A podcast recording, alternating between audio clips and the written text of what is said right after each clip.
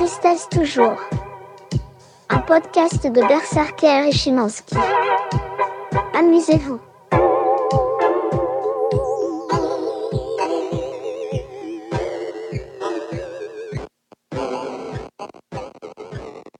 Schönen guten Tag im neuen Jahr. Frohes Neues. Prosit. Mischa, Ja, Herr Schimanski, yes. mich hat letztens jemand gefragt, wie lang kann man denn eigentlich sagen Prosit? Gutes Neues. Das ist, glaube ich, die Frage, die stellt man sich jedes Jahr. Ich versuche so nervig wie möglich zu sein und auch äh, bei Kunden und Kundinnen, dann auch wenn ich sie erst so drei Wochen im neuen Jahr sehe, äh, nach drei Wochen im neuen Jahr erst sehe, in einem Termin, sage ich dann auch trotzdem nur frohes Neues.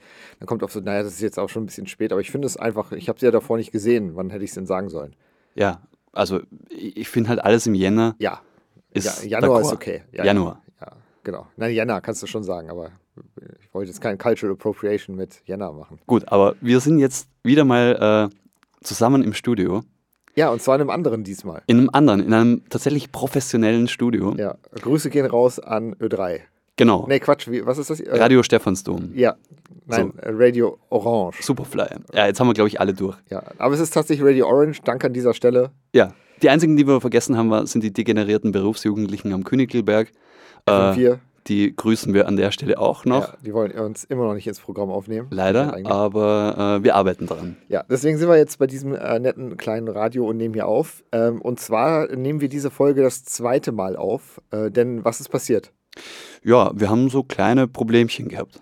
Ja, eigentlich, äh, eigentlich Problem will ich es nicht mal nennen. Wir, wir waren mutig, das ist eher die Sache. Unser Mut wurde bestraft. Wir dachten, wir nehmen eine spezielle Folge auf und zwar mit äh, Lavalier-Mikros in einer Kneipe. Lavalier-Mikrofone muss man vielleicht auch erklären. Ich kannte das damals äh, noch nicht. Ja, das und ist ich bin ja Ansteck- eigentlich. Ansteckmikro, genau, man. Ne? Ansteckmikro. Genau. Ja. Und wir saßen im äh, Café Kreuzberg Genau. und es war relativ wenig los, Am Anfang. bis dann irgendwann relativ viel los war. Richtig. Und dann, äh, als wir die Aufnahme gecheckt haben, haben wir festgestellt, dass ähm, es zwar schön ist, wenn man äh, um 10 Euro bei Temu Ansteckmikros bestellen kann, aber wenn es dann hart auf hart kommt, ähm, sind die dann vielleicht nicht die besten, denn ganz einfach, ähm, wir haben ein wunderbares Kneipengespräch aufgenommen. Es war wirklich schön. Und dann in der Aufnahme festgestellt, als die Kneipe immer voller wurde, wurde es unerträglich und das äh, wollten wir niemandem antun. Du hast es festgestellt. Ich habe es nie gehört, leider. Ja, du Ah, wirst es noch bekommen. wir, haben, wir haben sehr viele intelligente Dinge gesagt. Ja, wobei wir haben auch sehr viel Bier getrunken. Genau, Also- das tun wir heute nicht. Genau, heute, heute nüchtern, mal schauen, ob es besser wird, aber die Tonqualität wird gut und weil uns die Folge eigentlich sehr wichtig war und auch die Themen, über die wir gesprochen haben, wichtig waren, haben wir gesagt, okay, ähm, äh, nein, das müssen wir nochmal neu aufnehmen, denn äh, von einer zwei Stunden Podcast-Episode, wenn da nur die erste halbe Stunde einigermaßen erträglich ist, ist das einfach nicht schön. Hört sich einfach niemand an. Nicht mal ich zum Einschlafen. Richtig. Denn wir haben ähm, uns das Jahr 2001 vorgenommen. Halleluja, 2001. Ja, wir machen heute eine, eine Themensendung und äh, reden über das Jahr 2001, primär darüber, was das Jahr 2001 für uns als Menschen bedeutet hat. Eingebettet natürlich in die globalen Ereignisse.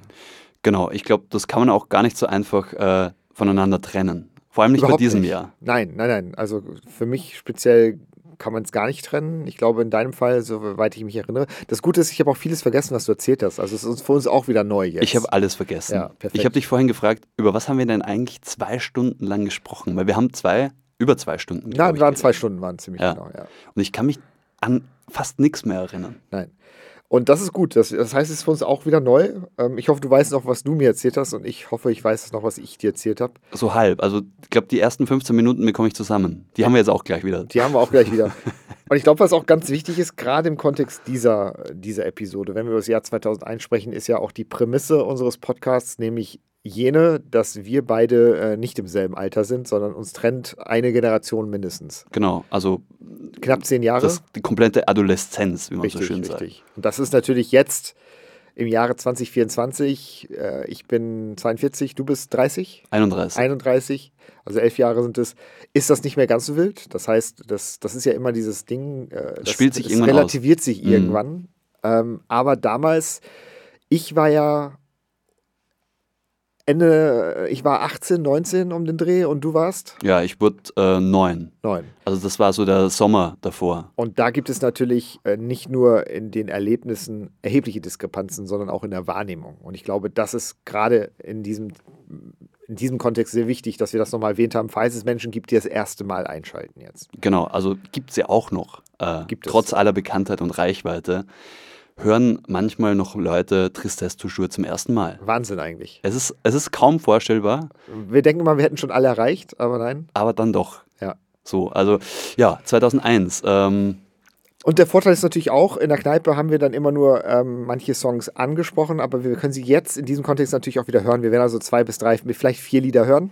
Was eh schon wenig ist. Wenig, aber Weil, ja. ich meine, man muss ja dann äh, deine Recherche und Vorbereitungsarbeit äh, äh, lobenswerterweise erwähnen. Guter Punkt. Es gab eine Playlist, Yes. die umfasste knapp 50 Songs, Ja. die repräsentativ für dein 2001 war.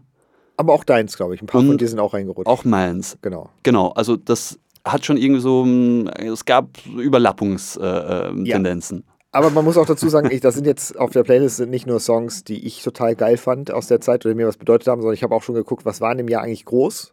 Ähm, also das ist schon so schon durchaus eine repräsentative Liste für Songs, die im Jahr 2001 äh, Mainstream waren. Wenn man jetzt eine Compilation rausbringen müsste über das Jahr, wären die alle drauf. Die wären alle drauf Ja. auf jeden Fall. Also es ist schon auch so die breite Meinung. Also Ja. die, die, äh, die, der, kleinste gemeinsame Nenner. Das Ja. ist jetzt nicht so irgendwie so äh, Fickerei von äh, irgendeinem deutschen Indie-Label, sondern nein, halt nein, so, nein. äh, das hat schon, so das. ich würde sagen, das hat Bravo-Hits-Niveau. genau. Auf jeden Fall.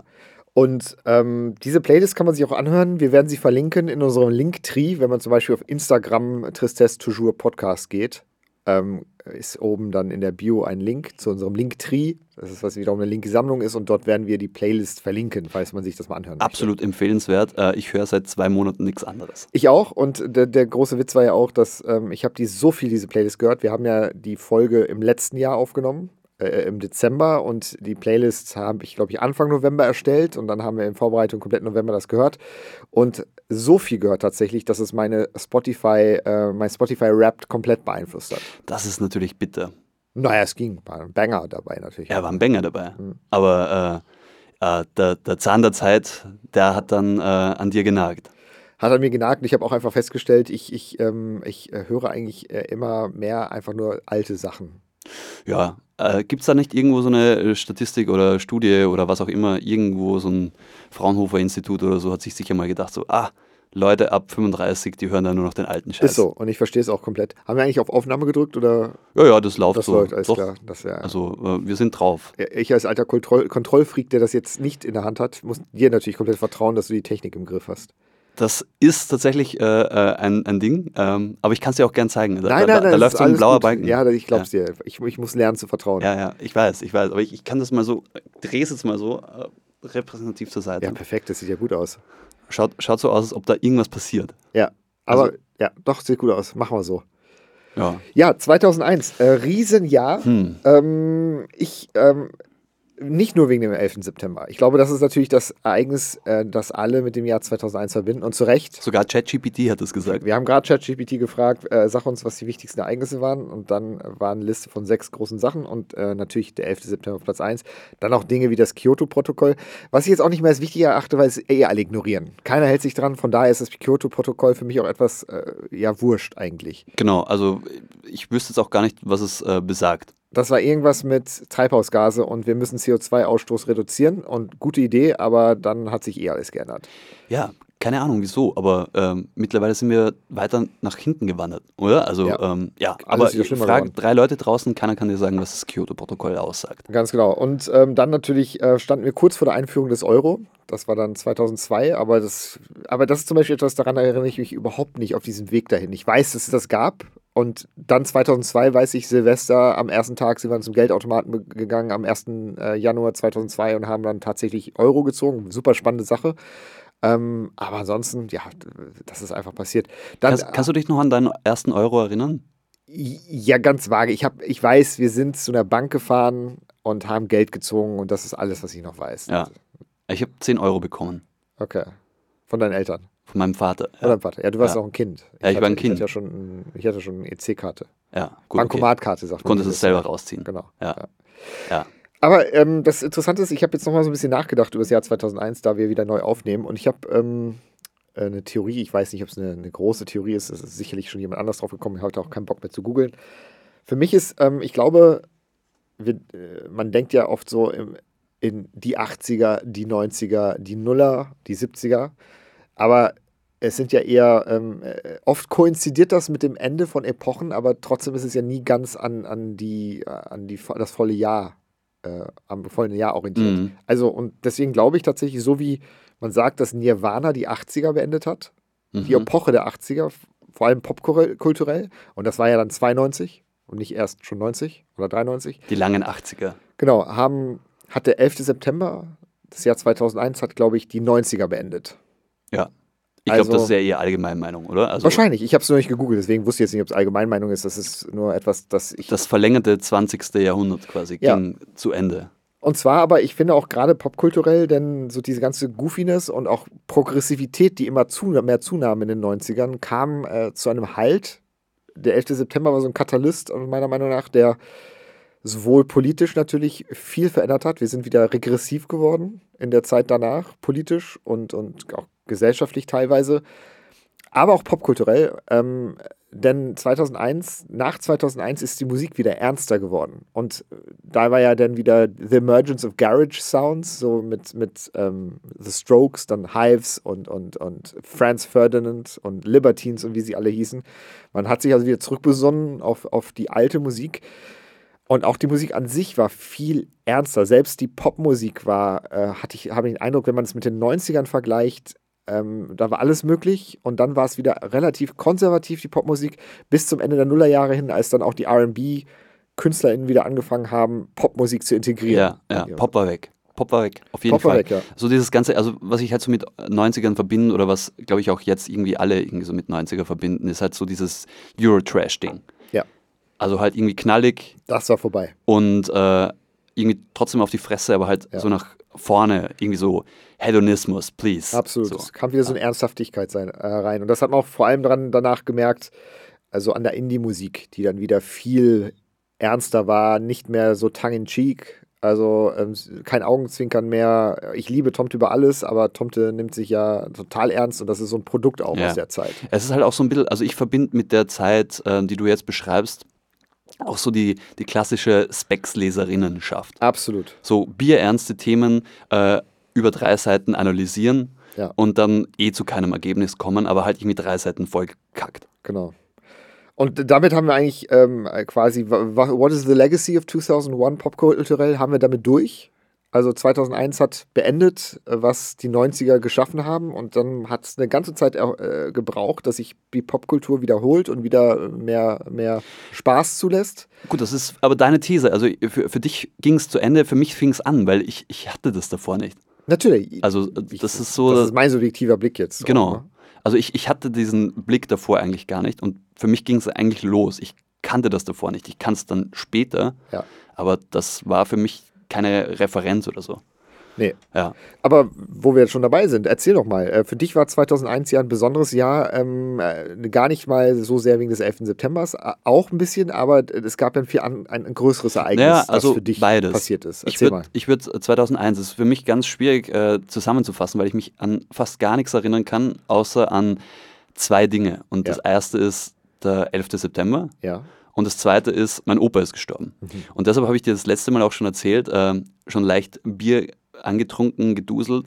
Ähm, das war so der Moment, in dem ich, und ich sage es jetzt pathetisch, und nüchtern klingt es irgendwie noch pathetischer, aber da, das war der Moment, in dem ich erwachsen geworden bin. Ja. Und das war der Sommer 2001. Kindheit vorbei. Kindheit vorbei. Mhm. Weil mein Opa war schon sehr präsent in meinem Leben, war eine sehr große und, und auch liebevolle Person in meinem Leben. Und die war dann auf einmal weg. Und zwar tatsächlich auf einmal. Ja. Es war so. War ein überraschender Tod dann. Genau, also ich kann mich gut erinnern, so äh, er fuhr ins Krankenhaus, war irgendeine äh, Routineoperation. Mhm. Und wir stehen so im Garten und ähm, er drückt mir noch so 100 Euro in die, äh, 100, 100 Schilling war das damals noch. 100 Euro wäre ja, äh, ja, 100 Schilling waren das damals, ja. äh, in die Hand und fährt weg und kam halt nie wieder. Und Wahnsinn. für mich war das dann auch so, ja, der ist jetzt halt mal irgendwie zwei, drei Tage weg und dann kommt er wieder und Darf ich fragen, was passiert ist? Äh, wie er gestorben ist? es war, äh, glaube ich, Herzinfarkt Okay. und ähm, dann in der Folge von, von ähm, der Operation irgendwelche Komplikationen und, und also ich, ich Also weiß es selber nicht aus mehr dem genau. Nichts. Natürlich, Aus dem Nichts, ja. ja. Und das war schon krass, weil in meiner Kindheit war er extrem präsent. Und ähm, also ich, ich bin ja eben, wie gesagt, im, im Westen vom, äh, äh, von Österreich aufgewachsen, im Vorarlberg. Und äh, ich kann mich halt extrem gut erinnern. Er hat mich immer vom Kindergarten abgeholt. Mhm. Wir sind im Bus Runden gefahren. Ja. Er war dann schon in Pension und äh, hatte dann die Zeit, die er, glaube ich, für seine eigenen Kinder nie hatte, mit mir so ein bisschen nachgeholt. Ja. Und ähm, deshalb war er für mich einfach sehr nah und ich extrem viel gemacht. Ich habe mit ihm gezeichnet. Mein Opa war ein wunderbarer Zeichner, Mhm. äh, der das so nebenbei gemacht hat. Und lustigerweise, ich habe letztens äh, meiner Mama so kleine, da gibt es so, so kleine Pyramiden-Räucherstäbchen, die setzt man auf so, so Teller drauf, zündet die Dinger an und dann rauchen die runter. Ja. Und das ist extrem präsent, also dieser Geruch. Auch diese Schachteln, das sind so alte äh, Schachteln von Knocks, die sind irgendwie so 150 Jahre Familientradition, machen nichts anderes als so Räucherstäbchen-Dinge.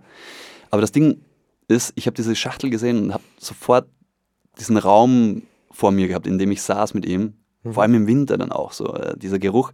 Und er hat die Dinger halt angezündet, weil er davor geraucht hat und niemand durfte das wissen, vor allem ich nicht.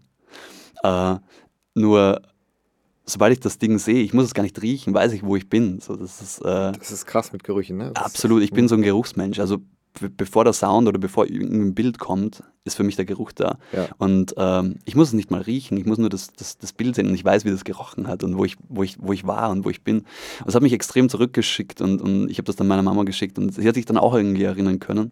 Aber ähm, ja, also so- das ist so quasi das Setting, in, in, in, in, in dem das passiert ist. Und schöner Sommer, fängt gut an, Sommerferien, man ist irgendwie am See, dann kommt diese Operation, Anfang August, bam, War er mehr, äh, war er mehr eine Vaterfigur oder, oder ein väterlicher Freund für dich? Also mehr Freund oder Vaterfigur für dich? Ich glaube eher Vaterfigur. Mhm. Eher Vaterfigur, weil ähm, die Erlebnisse, die ich mit ihm verbinde, so ein Bild in mir auf, aufstehen lassen, die, die, die mich an so einen wholesome Father erinnern. Und ich verbinde sehr viel Gutes damit und sehr, sehr wenig Schlechtes. Ja. Also eigentlich gar nichts. Das Ganze ist ja passiert in den Sommerferien. Mhm.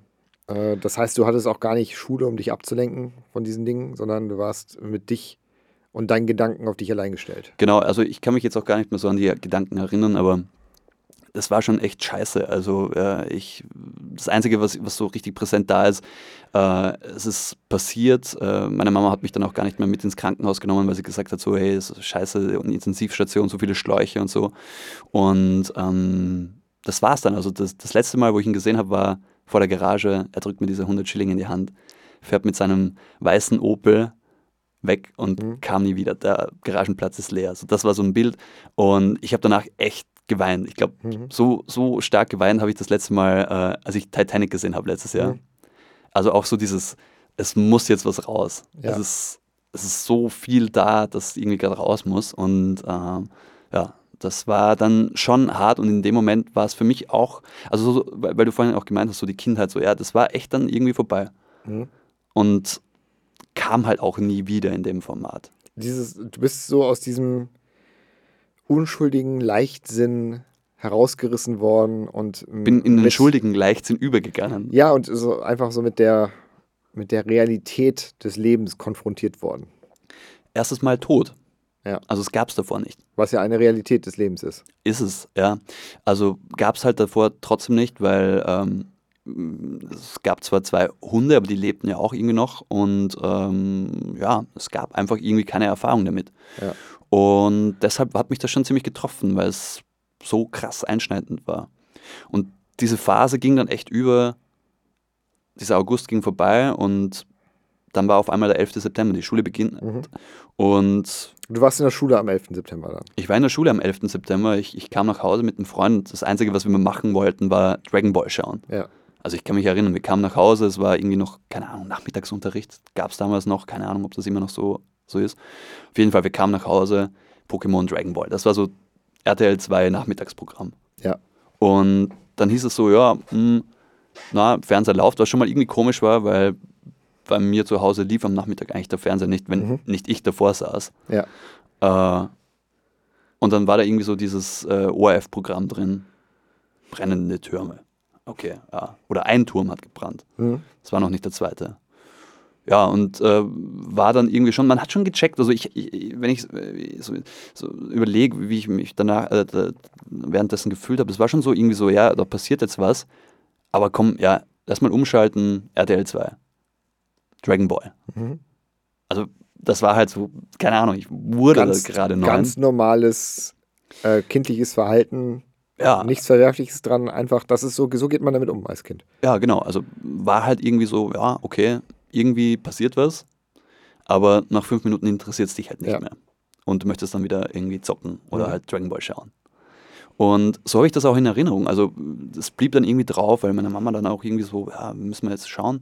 Und ähm, dann kam das zweite Flugzeug und das war halt dann schon wiederum krass, weil du hast es halt irgendwie live im Fernsehen gesehen, was Ja. da passiert.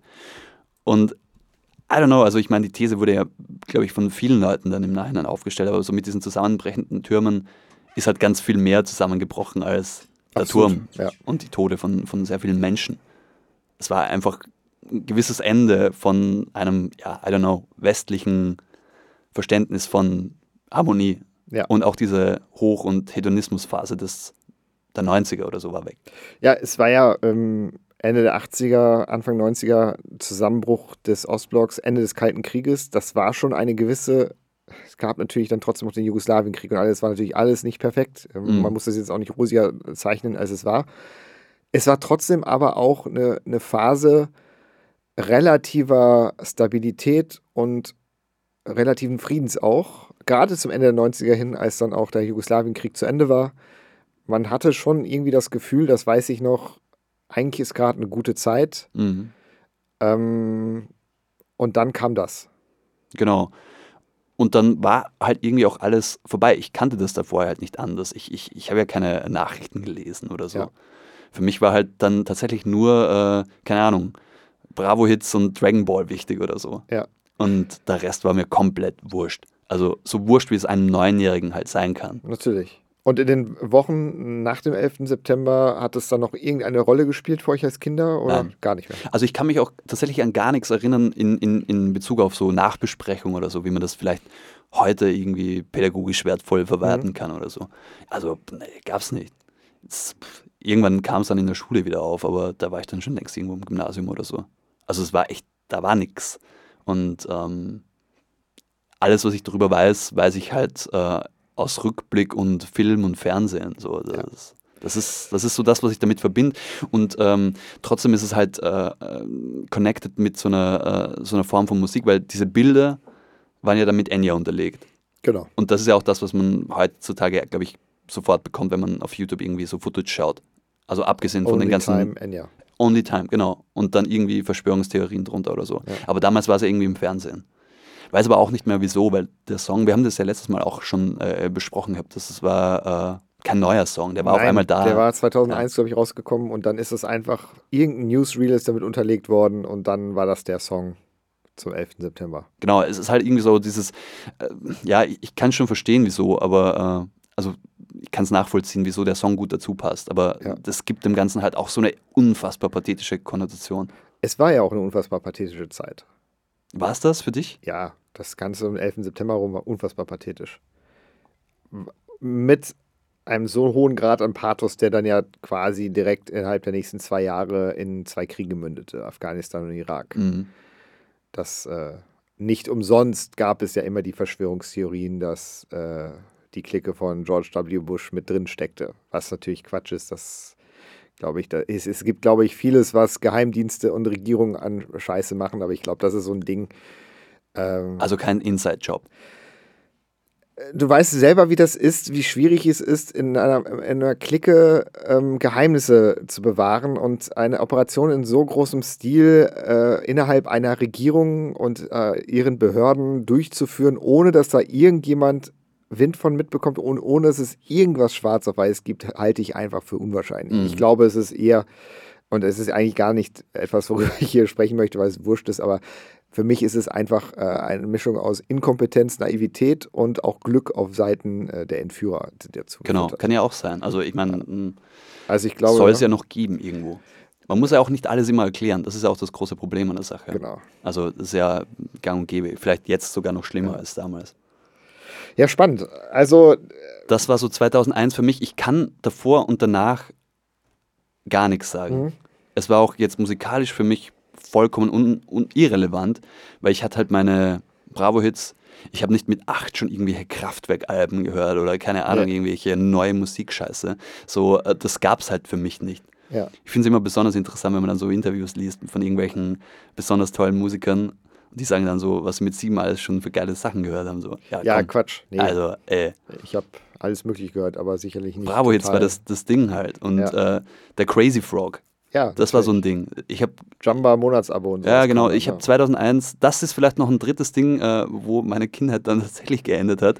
Und das, das ist tatsächlich, glaube ich, der größte Punkt. Ich habe, äh, glaube ich, 600 oder 700 Euro umge umgerechnet äh, in Klingeltönen verballert. Ja, Und das schön in der Volksschule an meine Freunde, Freundinnen verteilt. ich glaube, wir haben darüber entweder privat oder schon sogar im Podcast mal drüber äh, grob gesprochen, aber es ist immer eine geile Geschichte. Genau, und dann kam die Rechnung. Also ich, ich stand dann daheim am, am Festnetztelefon. Ich konnte diese Nummer auswendig Ja. und wusste dann nur das das Kürzel, weil es gab ja dann so Kürzel am Genau. Schluss, welcher Song. Ja, Und ähm, ich hatte damals schon ein Handy. Ich war irgend so ein scheiß Nokia-Ding. Mhm. Also heute würde ich es mal wünschen, weil du hast es damals aus dem dritten Stock runterwerfen können. Mhm. Und dann, bam, ist das Ding auseinandergeflogen und du hast es wieder zusammengebastelt und dann hat das halt weiter funktioniert. ja. Und ein paar andere Leute in der Schule hatten das auch und ich war so, ja komm, check euch Klingeltöne. und dann kam halt Dealer. kam irgendwann die Rechnung. Und dann hat meine Kindheit tatsächlich geändert, weil das war dann so, Gab es Ärger gab es massiven Ärger. Ja. Massiv. Ja. Geil. Ja, aber äh, weil du gerade meintest, ähm, ich weiß gar nicht so, was danach und davor kam. Mir geht es ein bisschen ähnlich. Ich habe auch meiner Freundin gegenüber erwähnt. 2001 mega präsent, kann ich gleich ein bisschen was zu erzählen. 2002 und 2000 dagegen so relativ, ähm, was mein eigenes Leben angeht, äh, gefühlt ereignislos, sodass ich da gar nicht die große Erinnerung zu habe. Ich weiß, dass es schon viele schöne Erlebnisse gab, auch mit meinem besten Freund und allem. Und 2000 muss ich eben ein bisschen ausführen gleich, weil das schon auch relevant ist für das, was 2001 passiert ist. Aber prinzipiell 2001 ist einfach so überpräsent. Und ich glaube, das ist halt auch dieser 11. September. Der hat einfach das, dieses Jahr auch ähm, komplett präsent ja es ist wie so eine. Decke, die über alles drüber war. Ja, Also Genau. du kannst es halt nicht ohne, ohne davon äh, zu erzählen ja. denken. Ich glaube, die Parallelen, die es da zwischen uns gibt, sind ähm, oder ist auf jeden Fall der Faktor, was du bei dir gesagt hast, Ende der Kindheit ähm, war für mich und viele andere auch in meinem Alter ähm, auch so ein Ende, schon auch ein Ende der Unschuld Mhm. und auch der Start des echten Erwachsenenlebens. Und ich glaube, das hat einfach sehr viel verändert. Ich war ja ähm, elf Jahre älter als du, das heißt, ich war So 19. 18, 19 um Ja. den Dreh. Also ich bin, glaube ich, 19 geworden dann. Ähm, oder ja, ich habe es nicht mehr auf dem Schirm. Ja, gut, gesagt. Du bist ja früher geboren. Genau. Ich hatte auf jeden Fall meinen Führerschein 2001 Mhm. schon, also muss ich 18 gewesen sein. ja. Und ja, für mich beginnt das Jahr 2001 schon ein bisschen eher, beziehungsweise die Ereignisse dazu hinführen. Ähm, äh, Freunde des Podcasts wissen ja, dass ich bei den Sonjuras aufgewachsen bin, ähm, wo ich dann 2003 raus bin, aber da es immer noch war. Und äh, wer die Sonjuras kennt, weiß, dass sie sehr, äh, eine sehr strenge Religionsgemeinschaft sind. Ich persönlich halte sie für eine Sekte, um es mal rechtlich äh, einwandfrei zu halten. Äh, als anerkannte Kirche haben sie das gute Recht, sich selber eine anerkannte Kirche zu nennen. Für mich persönlich sind sie eine Sekte. Habe das auch, äh, finde das im Nachhinein extrem so. Als Kind natürlich nicht immer so, aber natürlich immer gewusst um die, die Fallstricke und die Grenzen der Religion und der Auslegung. Und wir haben in einer vorherigen Folge, eventuell sogar, es war nicht die Schlagerfolge, aber es war die Folge, ich glaube die Sommerhits-Folge, über das Jahr 98 gesprochen, was auch schon so, da ging schon so los, dass ich dann ein bisschen mich emanzipiert habe von meinen Eltern, aber dann immer noch innerhalb der Zonjuas-Gemeinschaft mit meinen Freunden, haben wir Musik gehört, Partys gemacht, getrunken und alles. Aber ja, das Jahr 2000, 2000 kam dann und da passierte dann, äh, dass ich ähm, ein Mädchen kennengelernt habe. Und dieses Mädchen war keine Zeugin Jehovas. Und die kam von draußen. Genau, das war ein Ja. weltliches Mädchen, wie es so heißt. Es gibt die Menschen, die Zeugen Jehovas, ja. die Menschen, die in der Wahrheit sind, wie die Zeugen Jehovas sagen, und es gibt die weltlichen Menschen. Das sind Menschen, die keine Zeugen Jehovas sind. Und, Und auch sie- die Wahrheit nicht kennen können. Genau. Sie war auch eine Schülerin an meiner Schule. Ich war ja dann schon nicht mehr in der Schule, habe eine Ausbildung gemacht. Ähm, und sie war ein bisschen immer mein Schwarm gewesen, äh, in dem Sinne, dass ich sie in der Straßenbahn jeden Morgen gesehen habe. Achso, da gab es dann so die Blicke. Nein, es gab, ich war überhaupt nicht in ihrer Wahrnehmung. Sie wusste nichts von Nein, ihrem Glück. gar nichts. Ich, hab, ich war immer so ein stiller Beobachter, der sich dann vorgestellt hat, dass, ach, was, was, wenn das meine Freundin wäre. Sie war auch ein oder zwei Klassen unter mir. Ähm, und dann eben 2000 durch Zufall dann mal in einer Kneipe gesehen, an einem anderen Tisch und hingegangen und hatte dann, äh, ich bin ja ähm, auch als Autist wahnsinnig unfähig, Smalltalk zu machen oder irgendeine Form von bewusster Flirterei zu betreiben. Hatte aber dann quasi den Einstieg, dass einer meiner besten Freunde aus Bielefeld in ihrer Klasse war oder gewesen war. Mhm. Und da hingehen und sagen, hey, ich äh, glaube, wir haben einen gemeinsamen Freund, ne, der und der. So, ja, ja. Und sie wusste von mir auch durch ihn. Und äh, dadurch, dass ich gerade 18 geworden war und sie, ich glaube, 16 damals war, ähm, war das wie wenn ein Highschool-Mädchen von einem College-Boy angequatscht wird. So. Und ich glaube, das war dann einfach mein Glück, ne? Das ist so, Also du warst der Ältere und Ich du wusstest Ältere. auch, dass du der Ältere Nein, bist. ich habe mich gar nicht so als älter empfunden. Das war, äh, ich war unfassbar naiv und, und äh, war einfach verknallt und dann habe ich es angesprochen. Und dann sind wir zusammengekommen und wir waren auch äh, drei Monate dann zusammen. Äh, dann ist es 17 geworden und dann haben wir uns aber nach drei Monaten noch im Jahr 2000, 2000 wieder getrennt. Aus dem ganz einfachen Grund, dass ich zur Jehovas war und sie kein zur Jehovas war und sie, wir waren beide, ich war Ende der Pubertät, sie war mitten in der Pubertät und äh, es gab gewisse Bedürfnisse und Wünsche, die man in der Beziehung ausleben möchte und das war nicht möglich, weil zur Jehovas erlauben keinen Sex vor der Ehe. Mhm. Wir haben rumgeknutscht und alles, aber mehr ging nicht.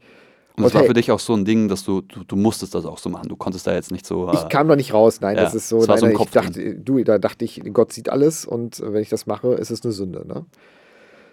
Und deswegen hat sie sich dann von mir getrennt, was ich damals auch schon total verstanden habe, weil es war einfach, ähm, es war einfach nichts. Witzige Geschichte auch, äh, wir haben uns getrennt bei Benjamin von Stuckrad-Barre vor der Lesung. What the fuck? Ihr wart, ihr wart bei Benjamin von Stuckrad-Barre? Ja, ja, also sie hatte mir, ich hatte, äh, ich hatte, witzigerweise hatte ich mir mit 17 ein Telefon gekauft zu Hause, weil ich unfassbar gerne mit meinen Freunden telefoniert habe und hatte einen Anrufbeantworter. Und dann äh, am Vortag der Lesung, wir waren verabredet dann für die Lesung, äh, kam ich zurück und, und dann hatte ich auf dem Anrufbeantworter, wir sollten morgen auf jeden Fall reden. Und da war irgendwie schon klar, weil wenn jemand sagt, wir müssen auf jeden Fall reden, dass das nicht positiv ist, ne? weil sonst quatscht es einfach auf den Anrufbeantworter. Ist klar. Aber dann wart ihr noch bei der Lesung. ja, wir waren dann, haben uns vor der Lesung äh, im Ravensberger Park in Bielefeld getroffen und ja, dann haben wir uns getrennt, beziehungsweise sie hat Schluss gemacht. Aber ihr seid trotzdem gemeinsam hin. Wir sind natürlich trotzdem dann gemeinsam noch zur Lesung hin. Und äh, war Christian Kracht war auch dabei, komplett, also meiner Meinung nach nicht komplett nüchtern. Ja, aber Moment mal, ist das nicht diese eine beschriebene Lesung äh, im Live-Album? Naja, die haben ja eine komplette Tour zusammen gemacht, deswegen kann ich nicht sagen, dass es die Lesung war, Ach aber es, es so. gibt sicherlich, äh, es war sicherlich, äh, es ist wahrscheinlich eine Melange aus verschiedenen Lesungen auf der Tour. Okay, Und verstehe. Es passt auch vieles zu dem, was im Live-Album war, ja. Also Weil da gibt es ja diese eine, dieses eine Kapitel, wo er bei der Lesung auf Christian Krach trifft, die kannten sich ja damals schon irgendwie. ja, ja, das- Und ähm, sich dann irgendwie, keine Ahnung, LSD reinballern und äh, fünf Kilo äh, Koks und dann die, die Lesung machen. Genau, also ähm, es ist, waren sicherlich auch Substanzen beiderseitig im Spiel. Es Ja. war eine großartige Lesung, muss man sagen. Ähm, bei, der, bei der anschließenden Signierstunde, weiß ich noch, bin ich dann zu beiden hin mit meinem Soloalbumbuch und äh, Stuttgart Barre war noch fähig zu unterschreiben. Dann bin ich noch zu Christian Kracht hin und, äh, und er fragte, was er reinschreiben soll. Ich so, ja, am besten Christian Kracht. Und er so, bist du Christian Kracht? Ich so, nein. Du bist Christian Kracht? Und er so, stimmt. Ich bin Christian Kracht. Ich so, ja, schreibe ich rein. Dankeschön. Ja, aber Ähm, schön eigentlich. Voll schön. Ja. Und dann hat meine ähm, beste Freundin, ähm, hat ihn Stuttgart Barrett noch interviewt für irgendeinen, ich glaube, irgendeinen kleinen Jugendsender oder so. Und dann gingen wir unserer Wege. Und wir waren also getrennt ähm, und mein Herz gebrochen und ja, fuck, was machen wir jetzt? Und dann natürlich auch nie komplett den Kontakt abgebrochen. Und dann kurz vor Silvester 2001 äh, bahnte sich die Versöhnung an wieder. Wir haben uns wieder öfter getroffen, wir wollten nur Freunde sein. Da war noch was. Aber es war natürlich noch was. Es war unfinished business im Prinzip. Ne? Es war ja auch natürlich, ich meine, wir haben das auch beide wahrscheinlich extrem romantisiert in so eine Art Romeo und Julia-Geschichte hinein. Klar. Leidend. Genau. Und dann sind Geliebt. wir um Silvester 2001 wieder zusammengekommen. War das auch so mit der Prämisse so, ja, wenn du dich von Gott trennst, Überhaupt nicht. trenne ich mich von meinen äh, alten Im Voreingenommenheiten. Gegenteil, eine extrem äh, reife junge Frau, die nie, kein einziges Mal versucht hat, in diesen zwei Mal, die wir zusammen waren, mich irgendwie zu beeinflussen, die Religion zu verlassen. Was sie aber gemacht hat, wofür ich extrem dankbar bin, bewusst oder unbewusst, ist natürlich, ähm, dass sie durch, durch einfache Gespräche Zweifel gesät hat, für mich an meinem Glauben. Aber nie hat sie versucht, mich da in irgendeiner Weise zu beeinflussen. Es hätte auch nicht funktioniert. Ich glaube, damit hätte sie mich distanziert, weil ich hatte nicht vorzugehen. Ich dachte ja, ich habe ja geglaubt, Armageddon kommt und ich kann nur gerettet werden, wenn ich in dieser Religion bin.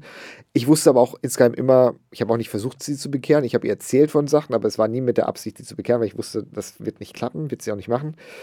Ähm, aber vom Glauben erzählt und so weiter. Und wir hatten natürlich Differenzen. Ich rechne ihr hoch an, dass sie auch die erste war, die so Zweifel gesät hat bei mir, ob mein Zugang zu Themen wie Homosexualität informed by my religion die richtigen waren. Mhm.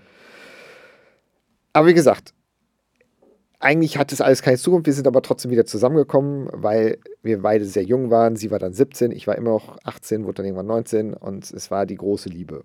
Verstehe. Also ihr seid bei Stuttgart Barre auseinandergekommen und Ende 2000 wieder zusammen. Genau. Und wir Okay. gehen also in dieses Das Jahr ist- 2001 ja. und das ist jetzt einfach wichtig zu wissen, quasi als Prolog für das Jahr 2001. Ich in einer Phase meines Lebens hin und her gerissen zwischen äh, meinem äh, sehr sektenhaften Glauben und meiner Liebe zu dieser jungen Frau, die keine Zeugin Jehovas ist. Und ich natürlich unterbewusst die ganze Zeit weiß, das hat alles keine Zukunft, weil ich kann nur mit ihr zusammenbleiben, wenn ich heirate.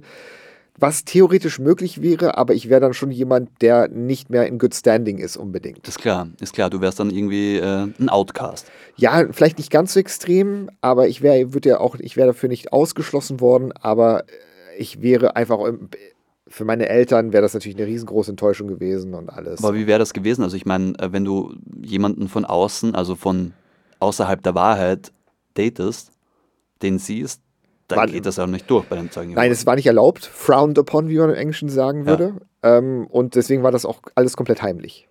Ach so, Also ich hab, okay. Das also, wusste niemand. Nein, nein, ja. das wusste niemand. Und ich habe das auch geheim gehalten. Und es ist eh eine wilde Zeit. Ich war in der Berufsschule und habe also ich habe dann ein massives Doppelleben geführt. Im zweiten Teil unserer Beziehung war es auch so, dass wir schon auch dann sexuell weitergegangen sind. Wir haben nie miteinander geschlafen. Das wäre No-Go gewesen. Aber wir haben, ich habe für mich die Grenzen der Regeln gedehnt. Um es dabei, ich will nicht grafisch werden, aber gedehnt einfach. Ja, ich was kann- möglich ist, Ich kann es ich mir ungefähr vorstellen. Also eben. man, man, man testet sich ran. Genau, Was lässt genau. Gott eigentlich zu? Genau. Und das ging auch alles eine Weile gut. Wir waren, ich glaube, wir haben sehr gut zueinander gepasst in der Zeit. Und sie hatte eine wunderbare Clique, in, mit der ich Teil dann war, habe da dann eben auch die Welt ein bisschen kennengelernt. Außerhalb der Zeugen war es noch besser.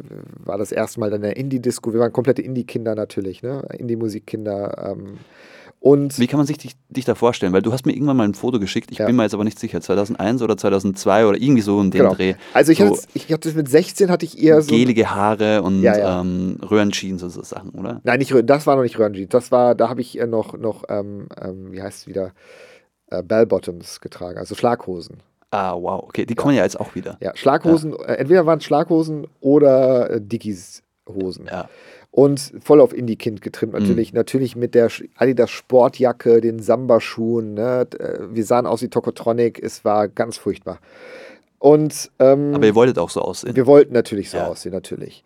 Und deswegen die erste Hälfte 2001 war natürlich, wir waren beide verknallt, ich war Back verknallt, aber ich hatte auch dieses Doppelleben, extrem schlechtes Gewissen. Ich habe dann immer, ähm, ich habe dann Abende bei ihr verbracht, bis in die frühen Morgenstunden, bin dann nach Hause und habe meinen Eltern erzählt, ja, ich war mit Berufsschulkollegen unterwegs und so weiter. Ne? Mhm.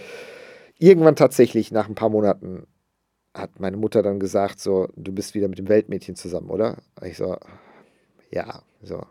War unglücklich, aber Du warst hat, auch so ehrlich und hast es ihr gesagt. ja, sie hat es rausgefunden. Das war einfach, da gab es nichts mehr zu äh, gut zu reden. Und dann habe ich, ja, und dann hat sie aber niemandem was davon erzählt, weil sie wahrscheinlich wusste, ich bekomme extreme Probleme in der Versammlung und sie hat, ich glaube, sie hat einfach the long game gespielt. Sie hat gesagt, ich nehme es an, wir haben nie drüber gesprochen, aber ich nehme es an, sie hat sich gedacht, so, das wird sich von selbst erledigen. Was wäre denn eigentlich schlimmer, ähm, dass du mit jemandem außerhalb der Wahrheit zusammen bist oder dass du lügst, dass du mit jemandem außerhalb der Wahrheit zusammen Ach, bist. das ist wurscht, glaube ich, gewesen. Also ich glaube, sie, hat, mir- sie hätte mir nicht geglaubt, wenn ich gesagt habe, stimmt nicht. ja klar, ich meine, du Das bist ja ist hier nicht Sohn, viel- Genau. Mama weiß es. Ja. Und ja, und dann ging es natürlich, und ähm, dann, je weiter wir ähm, Richtung Sommer kommen, hat es dann schon wieder angefangen zu kriseln, weil einfach zu viele Unterschiede da sind. Ne? Und, und meine Güte, das war eine junge Frau, die nicht mit diesen Regeln aufgewachsen ist, die ganz andere Vorstellungen hatte und wir mochten uns, waren uns extrem sympathisch. Wir waren sicherlich für uns beide die erste wirklich große Liebe. Aber it was doomed from the beginning und das fing dann auch schon alles langsam an zu bröckeln. Und dann äh, weiß ich noch, wir waren auf, ähm, vielleicht können wir gleich mal das erste Lied spielen.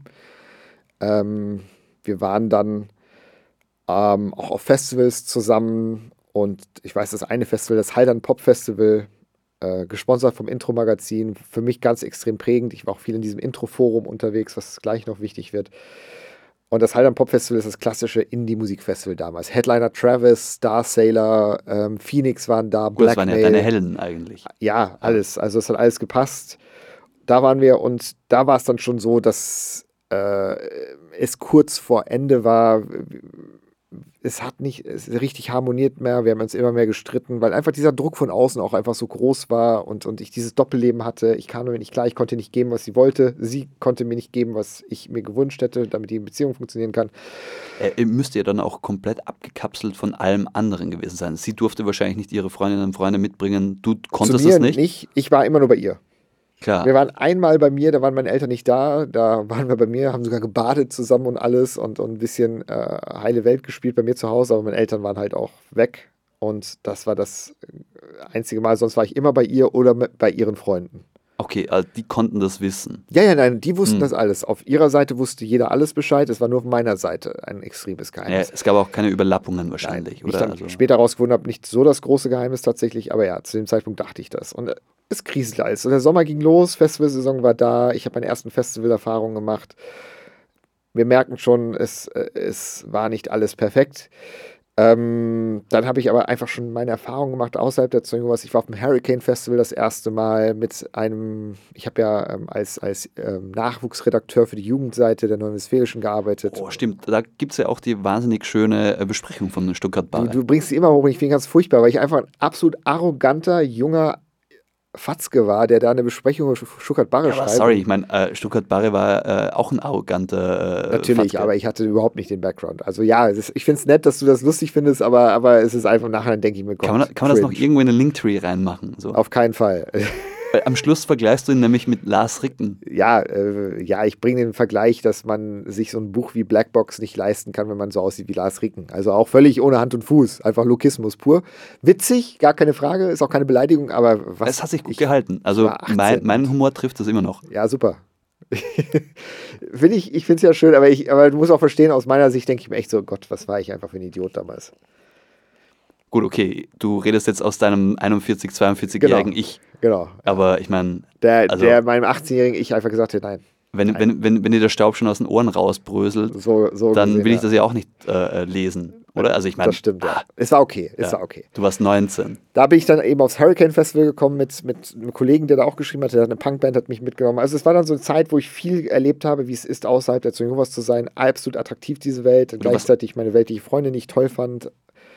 Aber du, warst am Hurricane mit einer Band? Also du warst Nein, Backstage? nein, nein, nein, nein, nein. äh, Der hatte eine Punkband, wie jeder zweite in Bielefeld eine Punkband hatte. Und wir sind einfach mit seinen Freunden, die seine Punkband waren, zum Hurricane Festival gefahren. Verstehe, Das okay. war alles. Ja. Du warst aber in keiner Punkband. Nein, ich war in keiner Punkband. Du warst Indie. Ich war ein Indie-Kid. Ich hatte tatsächlich eine kleine Indie-Band, aber es waren auch zwei, drei Personen nur. Das ist ein ganz anderes Kapitel nochmal. Und den kompletten Jahrgang der Specs wahrscheinlich zu Hause irgendwo Nein, Specs Bett. nie. Intro. Ich war immer nur Intro. Weil die Specs zu, Zu verkopft war mir einfach. Genau. Nicht gecheckt, was da drin stand, was das sollte. ja. Ich war ein Intro-Kind. Ja.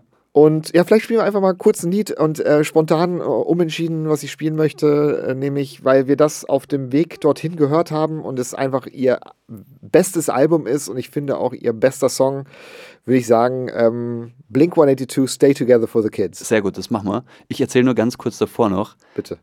Ich habe gerade gestern das neue Blink 182 Album gehört. Ich habe nicht gewusst, dass sie ein neues draußen Oh. haben. Aber ist gut. Das ist gut, Ich ja. würde es mir wieder hören. Ja. Äh, anhören. Ja. Gut, okay, jetzt aber quasi Rewind 2001 Blink 182. Stay Together for the Kids. Die Musik- und Laberei-Version dieses Podcasts inklusive aller Songs gibt es nur auf Spotify. Hier hörst du die reine Laberei-Variante. Ja, ein Lebensgefühl. Ja.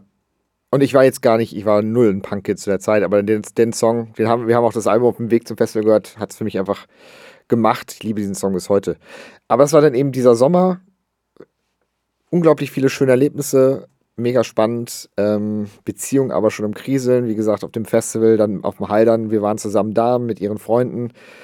War eine schöne Zeit. Wir haben uns eigentlich nur in eine Wolle bekommen, ähm, weil, ne, weißt wie es ist, wenn eine Beziehung zu Ende geht, dann streitest du dich über alles. Mhm.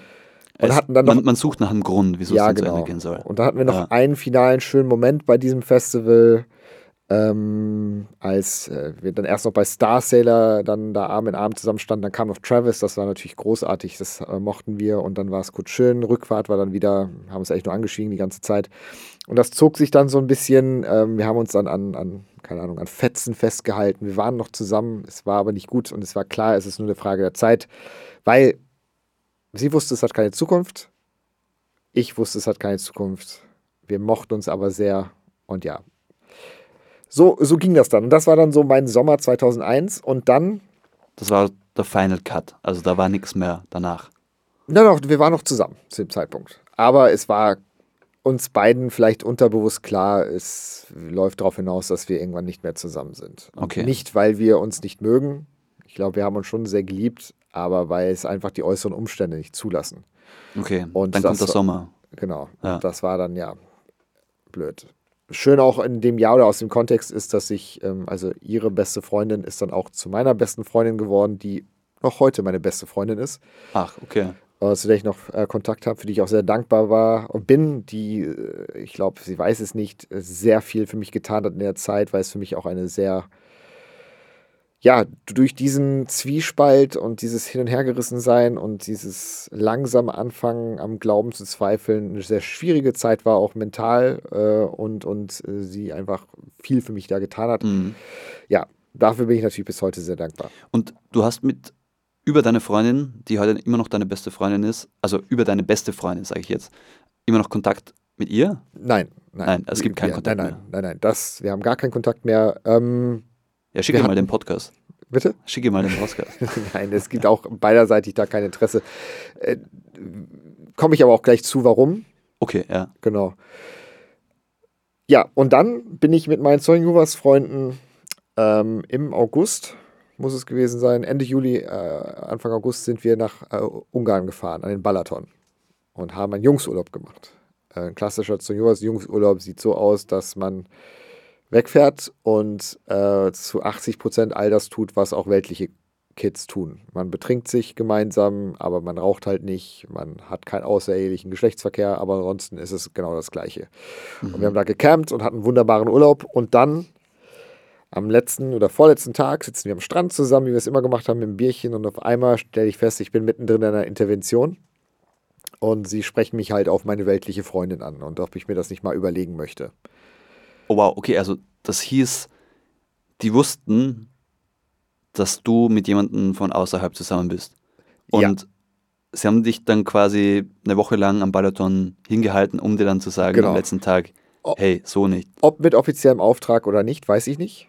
Aber der Witz ist, ich glaube, der Grund, weshalb sie es herausgefunden haben, ist noch nicht mal wegen meiner Freundin gewesen, äh, sondern ich war mit meiner besten Freundin, unserer gemeinsamen besten Freundin, war Mhm. ich im, im Bielefelder ähm, Tiergarten.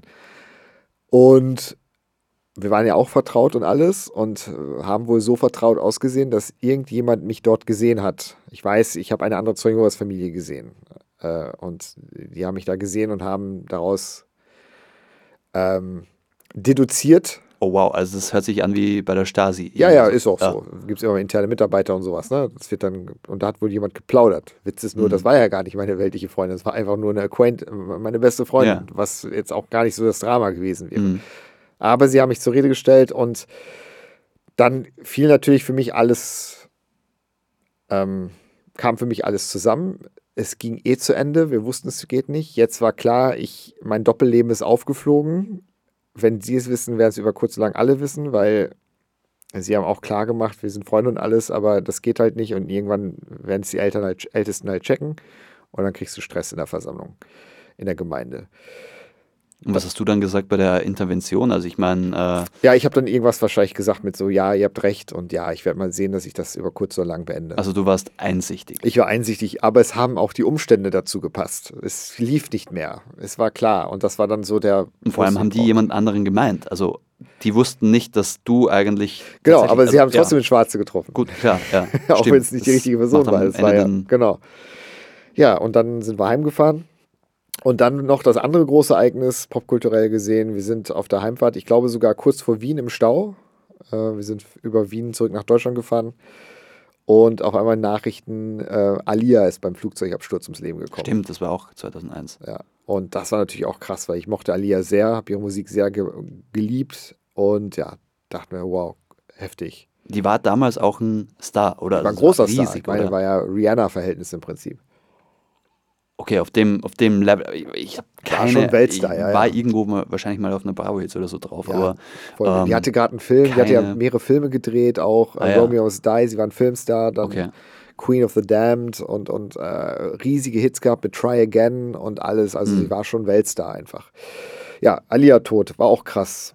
Dann sind wir heimgekommen und ich bin noch direkt am Abend dann zu ihr gefahren und ähm, die Tür aufgemacht, wir haben uns umarmt, wir haben uns auf ihr Bett gesetzt und lange Zeit nichts gesagt. Und dann fasse ich meinen Mut zusammen und sage dann, drehe mich zu ihr und sage so, ich glaube, es ist vorbei. Ich drehe mich zu ihr, sage die Worte und sehe, dass sie da eh schon sitzt und weint. Und sie nickt nur. Also wir hatten offensichtlich beide vor, es zu beenden an dem Tag. Und äh, es war eine harmonische Trennung, wie es sie halt geben kann. Wir wussten beide, es ist nicht, weil wir uns nicht mögen. ja, auch sehr erwachsen. War, wir waren sehr erwachsen tatsächlich. Also Kann man schon mal vor sagen, allem sie, mu- muss ich sagen. Wir haben uns lange umarmt, wir haben, ja, sind auseinandergegangen und haben auch diesmal gesagt, so ja, okay, wir können auch diesmal nicht einfach mehr Kontakt haben, weil das macht es nur noch schwerer alles. Ne? Bin heim, war todesunglücklich, aber es war die richtige Entscheidung, Stein vom Herzen gefallen. Und dann begann für mich quasi August und das ging schon so bis September mindestens, aber auch in Oktober hinein, einer der schwierigsten Phasen überhaupt in meinem Leben als Zeuge Jehovas. Denn auf einmal habe ich angefangen, alles in Frage zu stellen. Und zwar nicht den Glauben selber. Das war auch, nachdem ich 2003 raus bin, war das nicht so, dass ich an, dem, an der Religion gezweifelt habe, sondern an meinem Platz in diesem Glauben. Und das war dann auch der Punkt. Ich war auch in der Phase suizidal. Äh, es ist nie zu einem Versuch gekommen, aber ich war definitiv suizidal. Deswegen sagte ich auch, dass meine beste Freundin da eine riesengroße Stütze für mich war. Ähm, und vor 2003 war ich nie so nah dran, auszusteigen wie in dieser Zeit danach. Und nicht wegen ihr, Aber sondern da kamen mehrere Krisen zusammen. Also das ist ja auch Mehrere, immer, ja. das ist ja auch immer so ein Grund, sich neu zu orientieren, total. sich irgendwo jetzt in deinem Fall nicht mehr im Glauben, sondern woanders zu orientieren. Ja, aber es ging gar nicht darum, nicht woanders zu orientieren, sondern äh, weg von dem Glauben zu orientieren. Und ich dachte so, okay, ich packe das dieses Leben nicht. Also alles Ja. anders außer diesem Glauben. Genau. Also ich bin falsch, nicht der Glaube ist falsch. Und ich kann das nicht und ich, ich eigentlich muss ich da raus. Und dann sind halt äh, zwei Sachen passiert, die das verhindert haben und das Ganze aufgeschoben haben bis 2003. Ich hatte also eine schwere äh, existenzielle Krise, muss man sagen. Und ähm, habe zu dem Zeitpunkt, war die Ausbildung fertig und ich habe in einer Internetbude angefangen. Die gehörte zu der Unternehmensgruppe, in der ich die Ausbildung gemacht habe. Und The Internet was the rage. Ne? Es war neu alles und ich habe dann in der Internetbude angefangen, die quasi die Server gehostet hat und die Webseiten gebaut hat. Und das hat mich interessiert. Ich fand Internet super. Habe mir noch einen Internetanschluss zu Hause geholt. Und auf einmal öffnete sich mir auch eine Welt im Internet und ähm, das- war dann eine geile Zeit. Also es fing ja schon ein bisschen vorher an, das fing schon Anfang des Jahres an, circa. Äh, nee, nicht Anfang, im, im Sommer an, also um den Juni herum. Und ähm, habe dann da angefangen bei der Bude und wir haben ähm, Webseiten gebaut und nach einer Woche heißt es auf einmal, ja, äh, wir machen die Bude zu bis Ende nächsten Jahres. Ähm, aber du bist safe, weil du hast ja eine Übernahmeverpflichtung. Das heißt, du hast ein Jahr Vertrag bei uns. So lange wird das auch dauern, bis das für die Firma abgewickelt ist. Bleib einfach hier, nutz die Zeit, dich fortzubilden. Okay, aber die haben dir jetzt ein Jahr lang Gehalt gezahlt, obwohl du nichts tun musstest. Ja. Und das hast du gemacht. Das war die beste war Arbeitsphase meines Lebens. ja. Und, und äh, ja, es war super. Es sind dann gleich von 40 Leuten sind 30 an dem Tag entlassen worden. Das heißt, wir waren dann noch 10, inklusive Backoffice. Und dann gab es noch einen Typen, den mochte ich. Leider habe ich nie wieder Kontakt gehabt danach. Ich glaube, der hieß Burkhardt.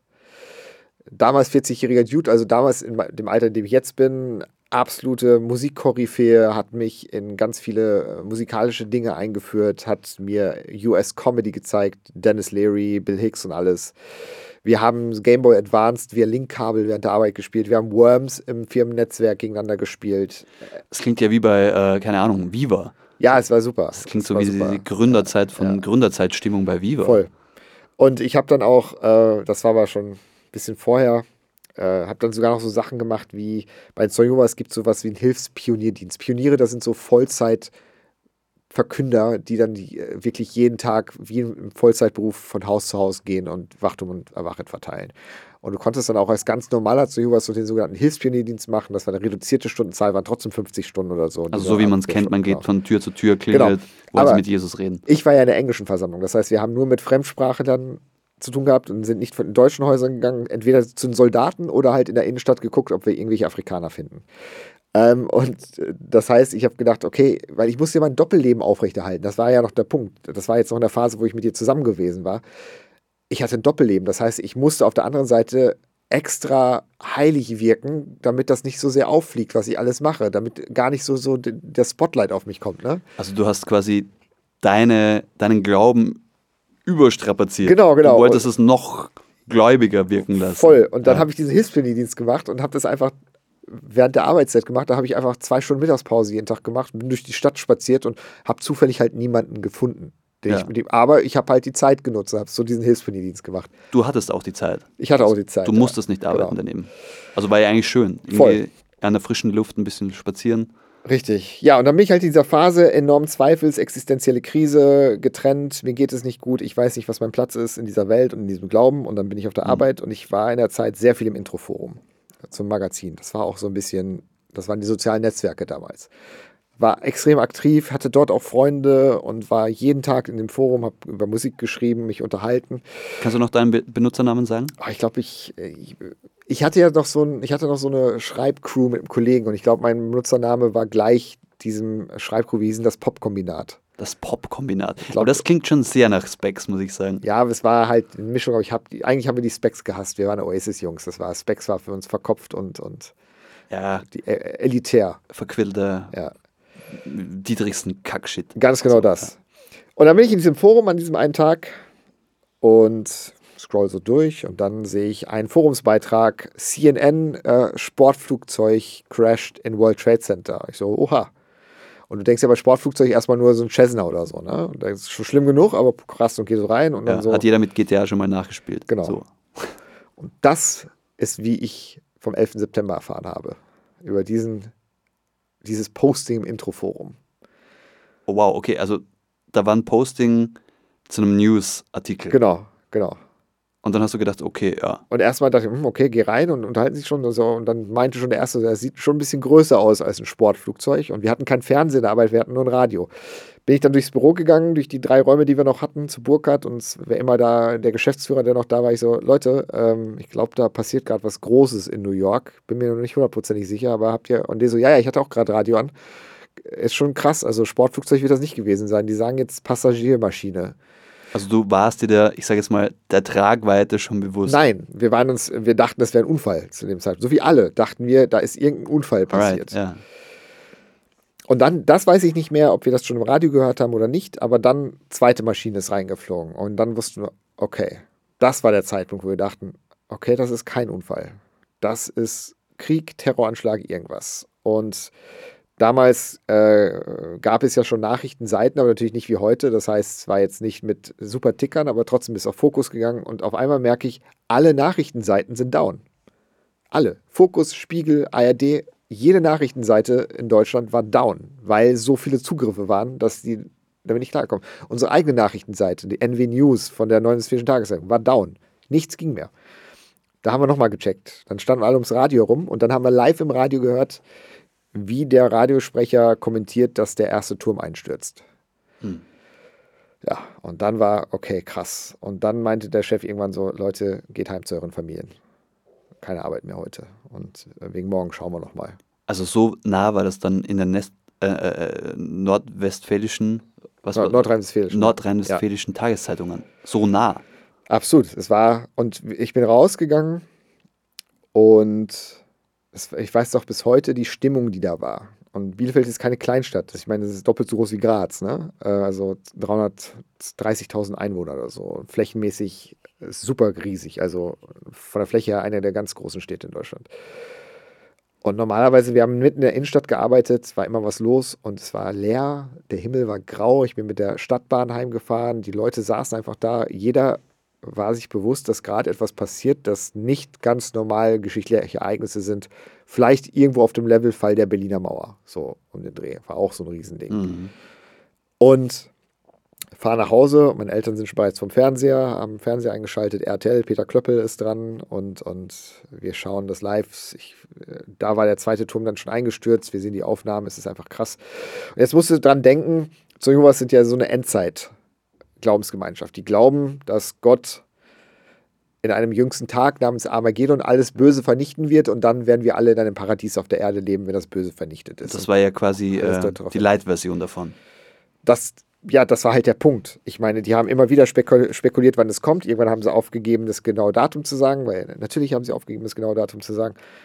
Aber das sah schon so aus wie das, was die Bibel vorher gesagt hat. Schlimme Dinge passieren, schlimme Dinge nehmen zu. Und wir so, wow, was ist das ist krass. Und ich, der am Zweifel bin, an seinem Platz in der Welt, an Platz in der Glaubensgemeinschaft, sehe das alles und bin an dem Abend, glaube ich, zum ersten Mal in meinem Leben komplett freiwillig in den Königreichssaal der Kirche der Zeugen Jehovas gegangen.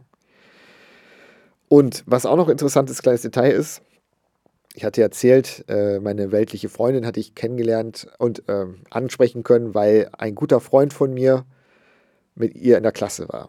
Was ich nicht erwähnt hatte, ist, dass er auch in sie verknallt gewesen war, aber von ihr eine Abfuhr bekommen hatte. Und ich habe mich nicht an den Bro-Code gehalten, den es da, der vorausgesetzt wurde, dass dann das trotzdem tabu ist. Und ich bin mit ihr zusammengekommen. Das hat er mir nicht verziehen. Ja, gut. Und so, was ich verstehe. Und so, Aber es ist ja auch kein geschriebener Bro-Code. Nein, aber halt so du weißt, wir waren alle in einem gewissen Alter und Ja. da weißt du, wie das ist mit dem Bro-Code. Ähm, hat er mir nicht verziehen. Und trotzdem hat er mich dann angerufen und gesagt, weil die hatten zu einem anderen Tag, hatte seine Gemeinde, er war in einer anderen Gemeinde, der Zeugen Jehovas, hatte an einem anderen Tag dann Versammlung, ob er mitkommen kann. Und das hat uns dann ein bisschen wieder so zusammengebracht. Ja, und dann war das schon so, dass ich dachte, okay, ja, mein Platz hier, ich verstehe, check meinen Platz hier in dieser Religion nicht mehr. Eigentlich ist das nichts für mich, aber vielleicht ist das jetzt auch der falsche Zeitpunkt, sich davon zu verabschieden, wenn jetzt vielleicht doch Armageddon kommt. Ne? Wäre jetzt ein schlechtes Ja. Timing. gut, ich meine, du hast natürlich die, die Würfel noch in deiner Hand gehabt. Genau. Du musstest dich ja auch noch nicht entscheiden. Also hat mich das wieder, kennst du, ist das Robert De Niro? When, you, when you're going out, they pull you back in. Oder war das? Ja, bei den Sopranos. Äh, ich meine, äh, der Pate ist Ja, das, der oder? Pate oder ja. Marlon Brando war es, ich Ja, weiß ja. es nicht. Genau. Ja. Also das hat mich dann wieder reingezogen. Ja. Ja, und dann, und dann auch noch so witziges Detail, dann habe ich nämlich ähm, Ende September dann in einem Indie-Club dann meine Ex-Freundin getroffen, die weltliche, ne? Und wir haben uns dann begrüßt und, und waren beide noch nicht übereinander hinweg, aber es war schon okay, wir konnten miteinander umgehen. Und dann hat sie nämlich auch gefragt, und so gut kannte sie das halt, gesagt so, hey, das muss für euch ja gerade riesig sein, das mit dem 11. September, mit eurem Glauben und sowas. Ich so, ja, pff, klar, ne? Und an dem Abend, und ich, das ist halt das Problem. Jetzt weiß ich nicht, ob sich hier ähm, Erinnerungen überlagern oder ich Bilder, die ich irgendwo gesehen habe, mir fälschlicherweise in den Kopf eingebrannt haben und sich damit vermischen. Aber das war ja auch musikalisch ein riesiges Jahr. Da hat sich musikalisch viel verändert und der größte Treiber der musikalischen Veränderung waren die Strokes, die mit Is This, Is This It rausgekommen sind und diese ganze Revival-Schiene losgetreten haben. Es klang wie alles andere und zwar die größte Band des Jahres. Ja, also klassische Gitarren-Männermusik. Genau. Und ich meine, und ich meine auch, dass ich Tickets hatte, dass da in dem Club, im Forum Club, auch stand 31. Oktober oder 30. Oktober The Strokes im Forum Bielefeld. Und ich meine, ich hatte Tickets dafür. Und natürlich hat dieses Konzert nicht stattgefunden, weil nach dem 11. September die US-Bands ja für ein halbes Jahr nicht mehr weltweit getourt sind. Es ist Achso, ja da niemand mehr flog geflogen. niemand. Es Ja, flog klar. niemand mehr. Ja. Und als dann die Touren wieder losgingen, waren sie mittlerweile so groß Ende 2001, dass sie natürlich nicht mehr nach Bielefeld gekommen sind. In den Forumsaal Ja, in Bielefeld. genau. Ja. Und ja, das fiel mir noch ein dazu. Ja, und Gut, aber das ist eine gute Geschichte. Also ich meine, ähm, wenn du das Ticket noch irgendwo hast, ich habe es äh, nicht, nein, ich habe es natürlich nicht mehr. Und ich, wie gesagt, ich will mich auch nicht darauf versteifen. Ich meine, es war so, aber das kann ich jetzt nicht mehr mit hundertprozentiger Gewissheit sagen, dass es genauso du war. wünschst es dir vielleicht. Vielleicht wünsche ich es mir, aber ja. Ja, und dann, wie gesagt, immer noch halb äh, aus draußen, halb drin. Und dann im Oktober habe ich dann ähm, ein, ein Jehovas Mädchen kennengelernt. Und wir sind dann kurz darauf zusammengekommen und das hat mich dann wieder ziemlich reingezogen für zwei Jahre bis 2003, als ich dann tatsächlich ausgestiegen bin.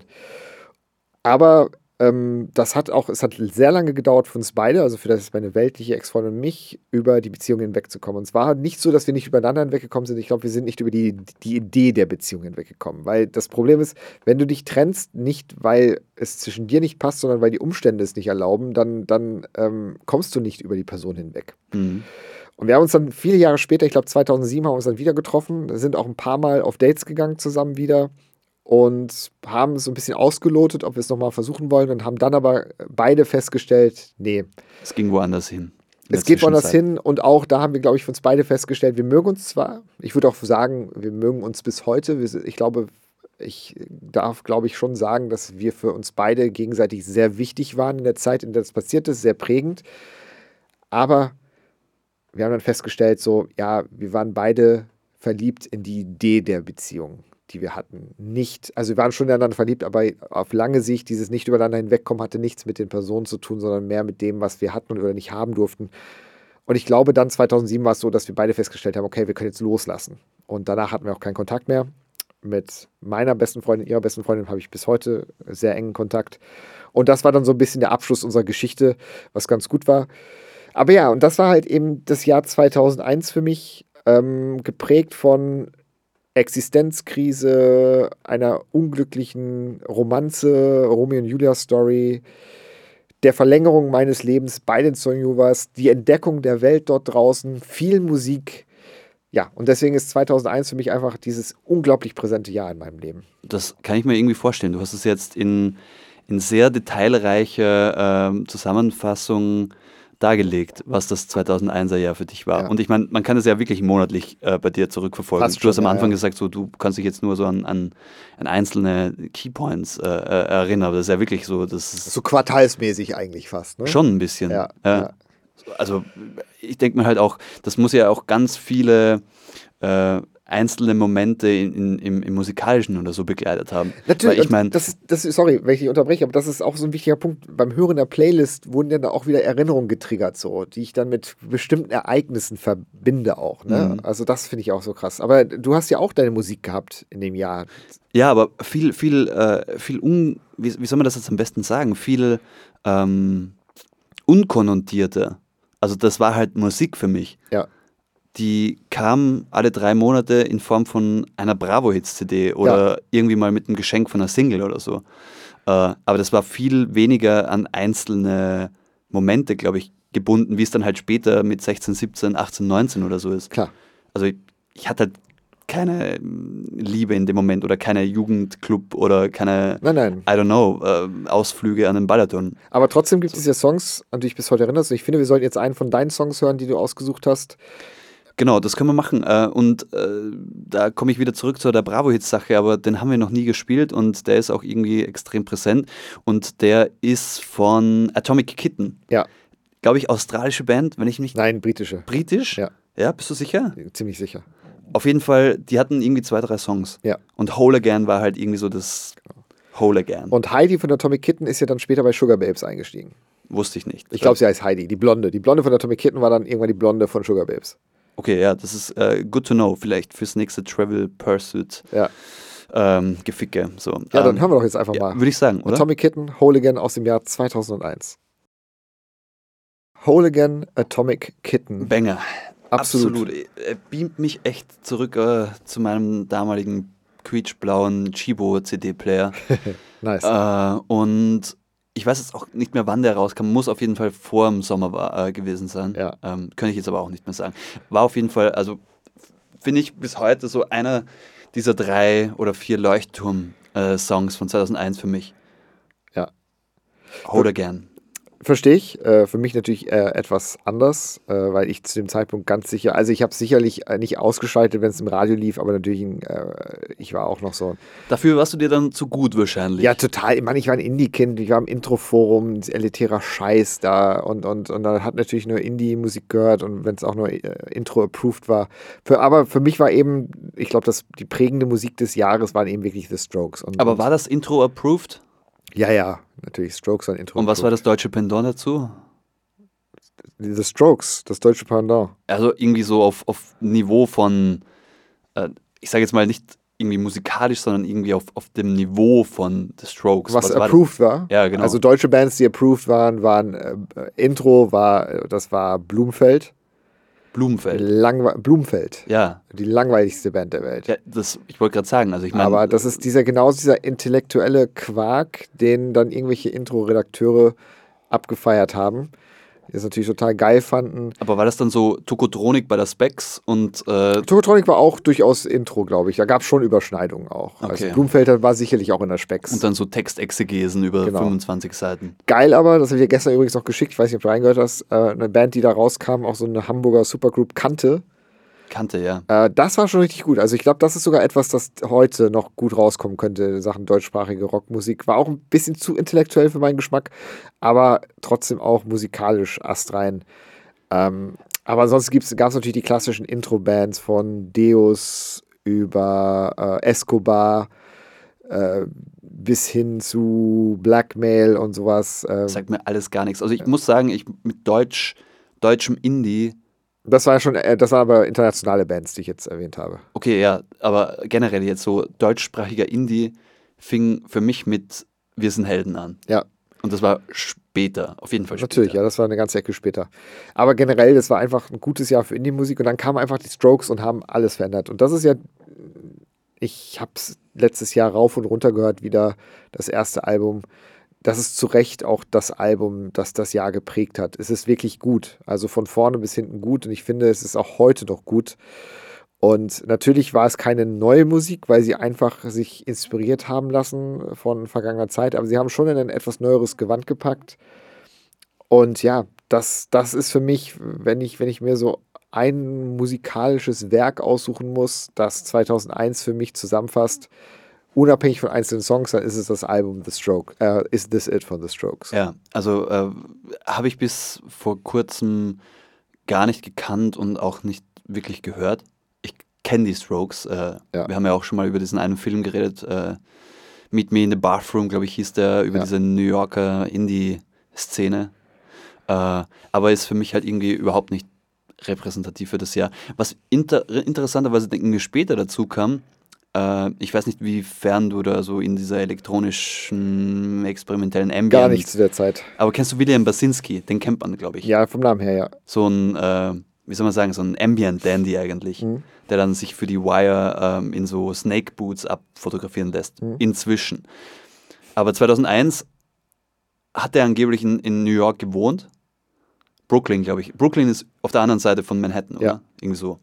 Und da gibt es dieses eine musikalische Projekt, Disintegration Loops. Mhm. Das dann, glaube ich, das, auch von. Das kenne ich, ja. Ja, das kennst du, oder? Die, das Band, das sich dann mit der Zeit auflöst. Dieser ja. Loop, der sich immer mehr abwetzt, bis er dann weg ist. Kann man natürlich auch pathetisch aufladen bis zum Geht nicht mehr. Aber er hat halt, glaube ich, an dem Abend oder an dem, an dem Morgen war es ja in New York, ähm, so eine Videokamera auf seinem Dach gehabt. Mhm. Und diese, diese rauchenden Türme auf Video und das hat er quasi kombiniert mit diesem Song. Mhm und das ist halt mittlerweile so, es glaube ich gab auch schon so, keine Ahnung, TikTok-Hypes oder was auch immer so. I, I don't know. Das aber klingt aber auch eher nach etwas, das im MoMA landen könnte. So ein bisschen, ja. Es, ja. Ist, es ist total äh, so, so, so ein Werk, das irgendwie so einen ikonischen Charakter hat. Mhm. Aber ähm, das habe ich halt auch viel später kennengelernt. Ja.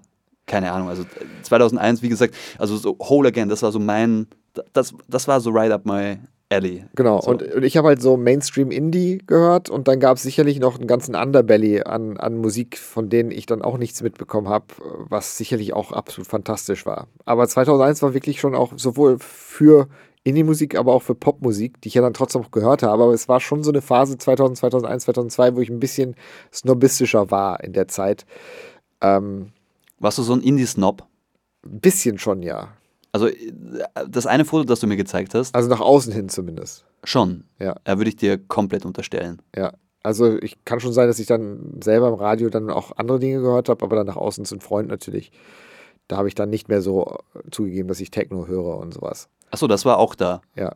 Was ich schon gehört habe, so ab 98, war dann auch so Sachen wie Beginner, deutschen Rap und so, das habe ich schon gehört. Aber ja, aber es gab wirklich auch richtig gute andere Sachen äh, 2001. Ähm, ich glaube so, wir haben beim letzten Mal ein bisschen über meine Top 5 Songs gesprochen. Du hast Top 5 äh, Songs Genau. gehabt. Ja, genau. Ich kann mich erinnern. Ja, also ein Song zum Beispiel, den kanntest du auch nicht, vielleicht hören wir den später nochmal. Andrew WK, Party Hard. Das war irgend so ein Amerikaner oder Brite, der aus dem Nichts kam und Metal in die Indie-Welt gebracht hat. Der andere Song, der Metal in die Indie-Welt gebracht hat, war Chop Suey von System of a Down. System of a Down. Mhm. Ohne die Strokes wahrscheinlich für mich der Song des Jahres 2001, Chop Suey. Okay, ja. Ähm, aber so natürlich das Gesamtwerk der Strokes auf Platz 1. Aber Chop Suey war einfach, das war, das war in den Intro-Charts und das war in den Mainstream-Charts, das hat einfach vieles verändert im Rap. Da gibt es auch die schöne Geschichte, ob du die kennst. Ähm, ähm, Rick Rubin erzählt da ja gerne drüber, wie er mit System of a Down an dem Song gearbeitet hat und sie kam nicht weiter.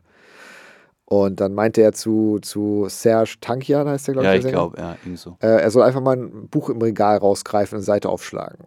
Und das hat er gemacht und das war dann, da war eine Zeile aus irgendeinem Gedicht so, When Angels Deserve to Die. Und so kam dann die Hook eben zusammen. Okay, wow, okay. komplettes. Zufallsprinzip. Ich auch nicht. Komplettes Zufallsprinzip. Aber ist irgendwie schön, also es erinnert mich so ein bisschen an die, äh, gab es nicht um, die, um diese Zeit, 2000, 2001, auch diesen einen äh, Skandal mit Tom Kummer, der diese ganzen Star-Interviews für den Stern oder für den Spiegel, I don't know, irgendwie so gefaked hat? Hörst du mich noch? Ich höre dich. Okay, ich habe nicht mal gerade meinen mein Kopfhörer rausgerissen. Ach so, ja, wir können Warte. da irgendwie nochmal äh, rekalibrieren. Wir, werden, wir reden jetzt einfach, wir machen das spontan, ohne dass wir irgendwas beenden. So, ich Warte habe schon gefunden. da, da muss es wieder rein. Genau, das mache ich jetzt auch einfach. Ich klicke das jetzt hier rein.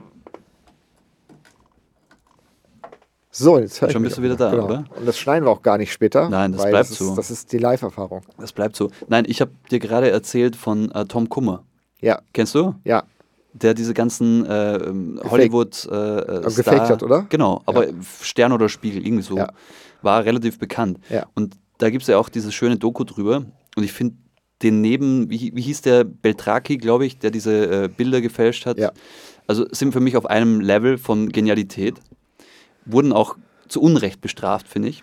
Wo würdest du da die Hitler-Tagebücher einordnen? Also, es ist so, eine Marotte von irgendeinem so Kartoffelkopf. Okay. So. Also, äh, dass das irgendjemand glaubt. Aber okay, ja, wurscht. Also, nein, ich war bei Tom Kummer. Ja.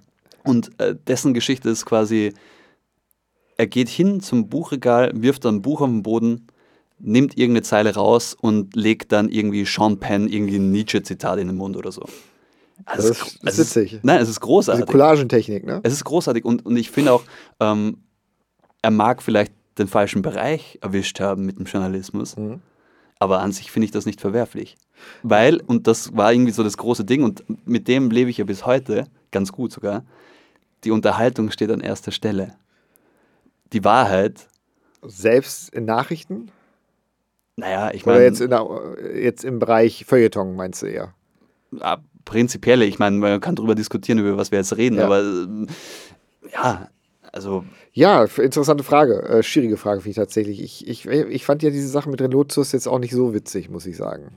Ähm, Ja, äh, also wir, wir, wir wir verklickern uns da jetzt irgendwie in so kleinen äh, Diskussionen, aber ich denke mal, also, wenn, wenn man das Jahr 2001 hernimmt, Es passt in die Zeit. dann passt das irgendwie da ja, rein. Absolut. Und wenn ich jetzt zurückdenke, musikalisch war das ein unterhaltsames Jahr für mich, weil ich halt die ganzen Pop-Dinge da kennengelernt habe.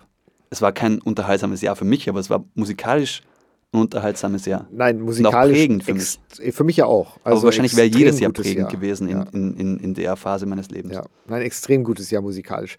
Da ist ja auch dann auch ähm, zum Beispiel sowas wie ähm, das, der erste Song von The Streets ist 2001 populär geworden. Ja, äh, Blinded by the Light, nein. Nicht wie- bei, bei Lights. Ja, Äh, irgendwie sowas. Äh, Ja. Pirate, Original Pirate Material oder so. Ja. Großartiger Song, hat auch viel verändert. Du hast vorhin erwähnt, Gorillas, Clint Eastwood. Mm. Das, ist, das ist auch so ein Ding, wo ich dann vor meinem kleinen blauen Kassettenrekorder von äh, Chibo saß. Ja. Und rauf und runter das Ding. Ja. Aber ich kann wirklich nur empfehlen, mal in unsere Playlist reinzuhören, weil das war schon ein, ein fantastisch, fantastisches Jahr musikalisch, sowohl was Indie-Musik anging, aber auch äh, Popmusik, richtig tolle Sachen dabei. Anderer Song, der für mich äh, extrem verbunden ist mit dem Song, mit dem Jahr, ist äh, The Divine Comedy. Perfect Love Song, weil das auch etwas war, das auf dem Haldern Pop Festival lief, was ich einfach mit der Zeit auch verbinde. Ähm, witzigerweise ein Song, den ich mit 2001 verbinde, der aber nicht in 2001 rausgekommen ist, äh, ist Crying at the Discotheque von Alcazar. Mhm. Weil das der Das Song war nicht war. früher. Das Nein. war früher, ja. Ja, früher. Das war früher, genau. Aber ähm, wir haben den im Ungarn-Urlaub in den Diskotheken rauf und runter gehört. Ah, Da kam es gerade an, wahrscheinlich. Ja, oder es ist, ich würde es auch heute noch auflegen. Es ist einfach ein sehr guter, äh, keine Ahnung, Pophouse-Disco-Song. Ja. Funktioniert bestimmt. Ja, Unbedingt. und das ist halt, was ich aber auch nicht auf dem Schirm hatte, dass es 2001 war, war Gigi D'Agostino. Stimmt. Und, und das sind so Songs, die habe ich für mich viel später verortet eigentlich. Also auch äh, dieses L'amour toujours. Das war 2001. Scheinbar ja. Hm. Und Gut, ja, das, das, das kommt schon hin. Also, Ja. Also es gibt so einige Songs, die ich entweder früher oder später verortet habe, die für mich irgendwie in die Zeit fallen. Oder die ich früher oder später verortet habe, die in die Zeit fallen, was ich nicht auf dem Schirm hatte. Oder aber es gibt auch Songs, die ich in die Zeit verorte, die aber aus einer anderen Zeit waren. Ähm, ja das, äh, das habe ich jetzt nicht verstanden, aber das war sehr philosophisch. das ist, äh, das ist für mich zu hoch. Ich habe diese Woche schon sehr viel philosophisches Material in meinem nicht- Kopf verarbeiten müssen. Hab, hab nur kurz äh, die Uni gestreift. Ja, ich habe auch gar nicht studiert. Ja, eben. Wir sollten vielleicht auch die intellektuellen Gespräche anderen überlassen. Precht und ähm, Markus Lanz, die können das, glaube ich, ganz Die, gut. die müssen aber, wir sind ja jetzt quasi auch in unserer Keminate. Wir sind auch in unserer Kemenate, ja. Mir gefällt das übrigens in diesem Studio sehr gut, muss ich Es sagen. ist, es ist auch nicht schlecht. Also ich, ich war diese Woche ja bei einem anderen Podcast eingeladen, ja, bei äh, äh, meiner geschätzten Anja. die kenne ich. Kennst du? Ja, Da gibt es einen schönen Jingle, den äh, Mr. Schimanski äh, produziert ich glaube, hat. den habe ich produziert, ja. Gibt's, gibt's und höre ich sehr gern. Ja. Also äh, war ich dort, aber das war sehr philosophisch. Kann ich nur jedem empfehlen. Äh, Ja. Zwischen, Zwischenräume. Müsst ihr das eigentlich irgendwie abklären, äh, euer Näheverhältnis, bevor ihr euch da gegenseitig ist das, äh, in eure Podcasts einladet? Das Näheverhältnis äh, äh, der Einladung oder äh, der, der Beziehung? Der Beziehung, ja. Achso, das wurde dann äh, gut ausdiskutiert. Diskutiert. Okay.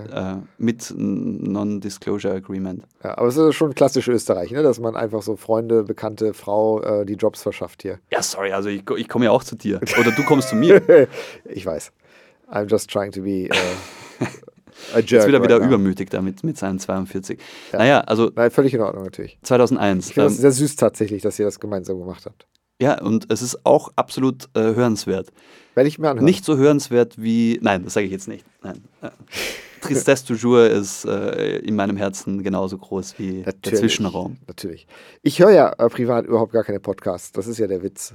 Äh, ja, außer drei Fragezeichen bei mir äh, Sense. Ja. Ja. Nee, was, das Einzige, was ich höre, ist seit, 2000, seit, seit 20 Jahren gefühlt, ist äh, die Carl Pilkington, Ricky Gervais, Steve Merchant. Das hast du mir schon an, ans Herz gelegt. Da ist mein Englisch zu schlecht. Habe ich letztens auch die Diskussion gehabt wegen Oppenheimer. Ich, ich, ich habe den Film nicht gecheckt, weil ich den, den, den, den englischen Duktus halt nicht check. Wenn, wenn nur gelabert wird, Ja, dann steige ich irgendwann aus. ja. Aber es ist, es, tatsächlich funktioniert das auch, wenn du nicht zuhörst. Es ist einfach, das sind so drei äh, Kumpels, die quatschen die ganze Zeit nur. Ist es dann, also ich, ich höre das ja, we- wenn ich jetzt so, so drei Fragezeichen denke, ich höre das ja primär zum Einschlafen. So ungefähr kann man das handhaben. Und es ist mittlerweile so stark damit konnotiert, diese Stimme, diese Ja. Stimmen, dass ich echt fünf Minuten brauche und ich bin weg. Also jedes Mal, wenn die Justus Jonas Synchronstimme in einem Film kommt, besteht die Gefahr, dass du eventuell wegratzt. Genau, also wenn der jetzt irgendwie, keine Ahnung, äh, Vin Diesel, I don't know, wen der da alles spricht, ähm, dann, der, der spricht fix nicht Vin Diesel, Justus Jonas. Der spricht ja so junge Menschen. Ja. Jung I, geblieben. I don't know, müsste man schauen. Ich, ich höre ja auch mit, mit großer Begeisterung den Bobcast. Was ist der Bobcast? Das ist quasi zwei Menschen, einer davon ist von den drei Fragezeichen, besprechen alte Folgen Ah, okay. aus den 80ern. Das Also klingt wir, interessant, ja. ja, das ist, es ist nicht schlecht. Das ist quasi das, was wir machen, nur früher. Ja. Und dann geht man halt so durch. Und es ist, ja, doch. Also Unterhaltungsniveau knapp unter Tristesse toujours, würde ich jetzt sagen. Aber nur ganz knapp, würde ich Ja, sagen. nur ganz knapp. Weil ich meine, wir haben heute jetzt sehr viel über uns erfahren. Ja. Also ich finde, ähm, das war schon sehr Persönlich, sehr- sehr persönlich. ein persönlicher Podcast heute, ja. Ich bin halt so, so sehr, sehr vage in, in, in meiner Zeitwahrnehmung. Du hast es sehr viel. Einfach genauer der Tatsache geschuldet auch, dass ich älter war zu dem Zeitpunkt auch. Da ist die Wahrnehmung natürlich auch eine andere. Äh, aber prinzipiell war das ja für dich auch ein sehr persönliches Jahr und, und, und ich glaube, das ist schon, so wie ich das heraushöre, etwas, das dich dann auch äh, länger geprägt hat. Ich glaube, du kannst es dann, du kannst diese Prägung nicht mehr rückgängig machen. Nee. Du kannst eine Beziehung beenden, aber du kannst nicht sagen, dass sie nie beendet wurde. Oder du kannst jemanden verlieren und du kannst nicht sagen, dass der jetzt nicht, nicht verloren wurde. So, das, ist, das, ist, das, das ist die Prägung, die ist da. Ich, ich habe das nicht verstanden, aber Ja, ich, ich ich, es nicht. klang gut, deswegen würde ich es einfach so stehen lassen. Genau, das ist, das ist meistens so bei mir. äh, und in, in dem Moment, wo die Leute drüber nachdenken, bin ich schon wieder zwei Ecken weiter. Ja, aber es ist auch okay. Ja. Das ist, ich fand, das klang sehr schlau, deswegen würde ich es einfach so stehen lassen und, und einfach allen äh, die Interpretation überlassen. Hab mich vielleicht 2001 gelehrt. Ja. Wer weiß, also könnte ja sein. Aber ich sag dir echt, das ist so, ähm, ich bin nicht einer, der sich zurück in diese Zeit wünscht, weil das auch Quatsch, da auch klar gab es schlimme Dinge. Ich sage auch nicht, früher war alles besser. Hm. Aber dennoch, wenn man sich damit beschäftigt, gibt es, auch ich verspüre so eine gewisse nostalgische Wehmut, weil es war ja keine gute Zeit für mich. Nein, aber wir waren jung. Oder du warst jung und ich war noch jünger, aber für dich war halt jung geil. Für mich war es halt so Kind. Aber auch nicht alles, weißt du, es war ja auch trotzdem auch ein schwieriges Jahr, es war eine extrem schwierige Zeit für mich, viele Herausforderungen und trotzdem gibt es da, spüre ich da immer wieder was aus der Zeit, ähm, etwas, das glaube ich nicht mehr reproduzierbar ist. Mhm. Es war eine, schon eine ganz andere Zeit und ja, also ein, ein es, ich fand es auch für mich persönlich echt schön, dass wir die Folge zweimal aufgenommen haben. Man konnte so zweimal Revue passieren lassen und länger über Sachen nachdenken. Wir können es auch noch mal ein drittes Mal aufnehmen Ja, und dann lassen wir es dann gut sein. und dann lassen wir es gut 2001. sein. Das machen wir vielleicht das letzte, wenn wir den Podcast irgendwann 30 Jahren beenden, machen wir das als letzte Episode. Einfach ein- nochmal so ein Revival, 2001 meinst du? denken. Ja, genau. genau. Wir haben bis Reboot. dahin vielleicht, also du, ich bin dann noch zu jung, aber du wirst es vielleicht zu dem Zeitpunkt dann schon vergessen haben, dass wir es überhaupt jemals aufgenommen Genau, haben. und dann sagst du mir dann dreimal, das hast du mir schon mal erzählt. Genau, ich erzähle dir dann von meinen, von meinen Silber, silbergrauen Denim-Hosen. Und ich erzähle immer was, das haben wir in der Folge schon mal besprochen. Warum erzählst du es jetzt nochmal? Ich so, hä? Nee, haben wir gar nicht. Ja. Was? Ich mache das erste Mal einen Podcast mit dir. Ja, genau. So wird das Und gehen. dann, äh, das ist auch so ein Mittel gegen Demenz. Ja. Also wir, wir, wir sind quasi die gegenseitige Erinnerungsstütze und es ist auch vollkommen wurscht, ob es wahr oder richtige, äh, wahr oder falsch ist, Ja, weil ähm, wir, wir erinnern uns einfach in der Gegenwart nochmal. so ist es. Aber ist auch schön. Ich glaube, die Erinnerung an 2001 verändert sich ja auch. Mhm. Also wenn wir jetzt in zehn Jahren nochmal drüber reden, dann wird das Gespräch vielleicht tatsächlich ganz anders sein. Sicherlich. Du wirst mir vielleicht die gleiche Geschichte erzählen. aber Details können sich verändern. Genau, die du dir in der Zwischenzeit auch irgendwie neu, wie sagt man da so, synapsiert hast. Absolut. Und ich glaube, das ist eh ein sehr wichtiger Punkt. Also ich glaube, gerade in unserem Podcast, äh, in dem wir über Dinge aus der Vergangenheit reden, ne? also es gibt ja auch keinen Anspruch auf Wahrheit. Also nach, nach bestem Wissen und Gewissen geben wir wieder, woran wir uns zu erinnern glauben. Aber es, Details werden sicherlich nicht stimmen. Also das ist, kann ich auch nicht für mich in Anspruch nehmen, dass das alles passt. Aber das grundsätzlich, die grundsätzliche Handlung, das, was wir heute erzählt haben, das ist alles schon so passiert. Ähm, aber einige Details werden natürlich anders sein, weil es ist halt auch schon 22 Jahre her. Gibt es eigentlich einen Song, den du seit damals gar nicht mehr hören kannst? Gar nicht mehr hören? Nee, ich glaube nicht. Den du, den du so mit einer schlechten Verbindung, äh, mit, mit einer schlechten Erinnerung verbindest, dass du den nicht mehr hören kannst? Nein, das glaube ich nicht. Ähm, sicherlich gab es einen Song, ja, also einen Song wie Perfect Love Song, Divine Comedy, habe ich sicherlich eine lange Zeit danach nicht hören können, weil ich es für mich einfach auch sehr mit dieser Beziehung damals verbunden habe und dem Ende der Beziehung und eigentlich dem Hoffen, dass es doch klappt. Aber wie gesagt, Aber ist es so ein Song, der, der, der für dich so im Kopf ist, schön, dass er da ist, aber ich muss ihn jetzt nicht hören? Heute nicht mehr. Heute ist das ein Song, kann ich problemlos hören. Aber ich meine nur in der Zeit danach Mhm. war der so eng mit diesen Ereignissen verbunden, dass es schon Wunden aufgerissen hat. Aber wie gesagt, nachdem wir dann 2007 äh, das Ganze für uns dann abgeschlossen haben, war es dann wurscht. Und deswegen gibt es eigentlich nichts mehr, was ich aus der Zeit höre und dann geht es mir schlechter oder ich sage, nee, im Gegenteil. Also ich höre jetzt wieder sehr gerne diese ganzen Songs. Ich habe auch vor im letzten Jahr, äh, im Herbst, habe ich äh, unfassbar viel über den 11. September geguckt auf YouTube. Also äh, jetzt keine Verschwörungstheorie-Videos, sondern Originalaufnahmen, VHS-Kameraaufnahmen aus der Zeit von Amateurfilmern. Wie, letztes Jahr hast du das geschaut? Genau. Äh, Aber aus welcher Interesse? Interesse? So, okay. Autistischem Interesse an okay. solchen Dingen. Und ähm, weil mich fasziniert, und das war auch extrem interessant. Ich habe auch mehrere National Geographic-Dokus geguckt über diesen Tag. Und das war dann auch ein bisschen, glaube ich, dann die Inspiration für mich zu sagen, lass uns mal eine Folge darüber mhm. machen zum Jahr 2001, weil ich natürlich dann auch viel damit verbunden habe. Aber ich kann das wirklich empfehlen. Es gibt einige gute Dokumentationen und vor allem auch einfach diese unkommentierten Originalaufnahmen. Ich meine jetzt nichts von irgendwas Menschen, die runterfallen oder so, das braucht sich niemand ja. antun. Aber prinzipiell diese Amateuraufnahmen, was an dem Tag alles passiert ist, das gibt einem schon ein Bild der Tragweite, weil ich glaube, es gibt viele, die auch sagen, ah, das passieren überall schlimme Dinge. Ja, klar, aber wir sind nun mal Europäer Europäer, wir sind damit sozialisiert worden und das hat vieles verändert. Kennst du den Film mit Nicolas Cage? World Trade Center. Ja. Ja. Der ist okay.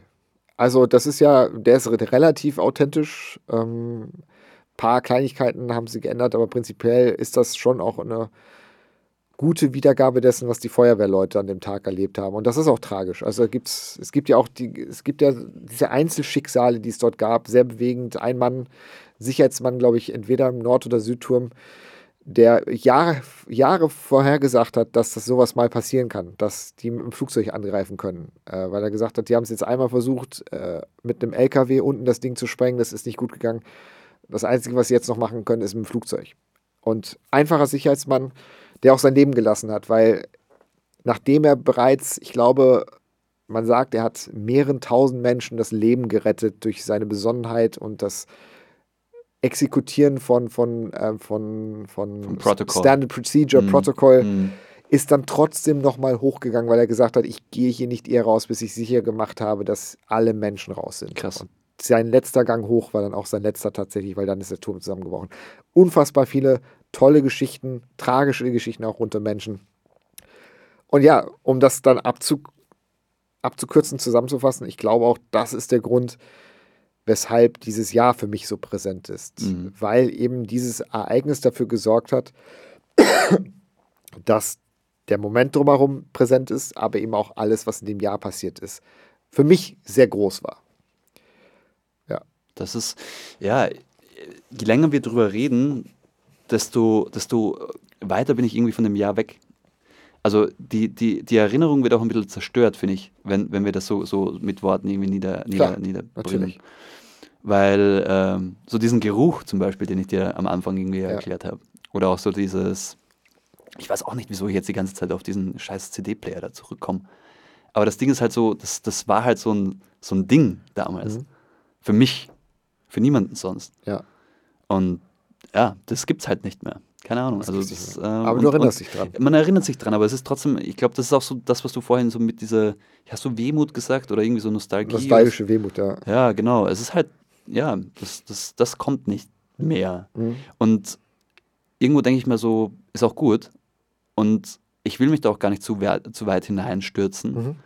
weil mag eigentlich gar nicht so in der Vergangenheit drin, drin, drin leben. Und ich bin froh, wenn ich irgendwie, keine Ahnung, ich, ich das, das Strokes-Album zum Beispiel, das du mir gezeigt hast, so, ich finde es gut, wenn das irgendwie so den, den, den Test der Zeit übersteht. Und ich kann das jetzt irgendwie 20 Jahre, 23 Jahre später wiederhören. Mhm. Aber ich muss es nicht mit dieser Zeit in Verbindung. Also ich, ich finde es total gut, wenn es einfach so in meiner Jetzt-Gegenwart steht. Ja. Also ja, 2001. Ich, war eine gute Folge, finde ich. Also ich, ich auch. Da waren so viele Dinge dabei, die, die, die, die ich auch über dich lernen habe können. Ja, gleichfalls. Also, ja, einfach so, so, so als, als ob du dir irgendwie so, so einen minutiösen Plan von diesem Jahr gemacht hast. Und ich kann das echt nachvollziehen, wie sich das angebahnt hat bei dir. Mhm.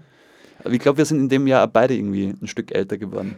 Absolut. Ich bin auf jeden Fall älter geworden im Jahr. Wie gesagt, 2002 ist dann die Erinnerung, ähm, ja, das war halt ein Jahr. Dann 2003 natürlich wieder größer durch meinen Ausstieg. Aber 2001, das ist einfach so ein, so ein schicksalhaftes Jahr gewesen in vielerlei mhm. Hinsicht. Extrem viel passiert und ja, war, war schön drüber zu reden.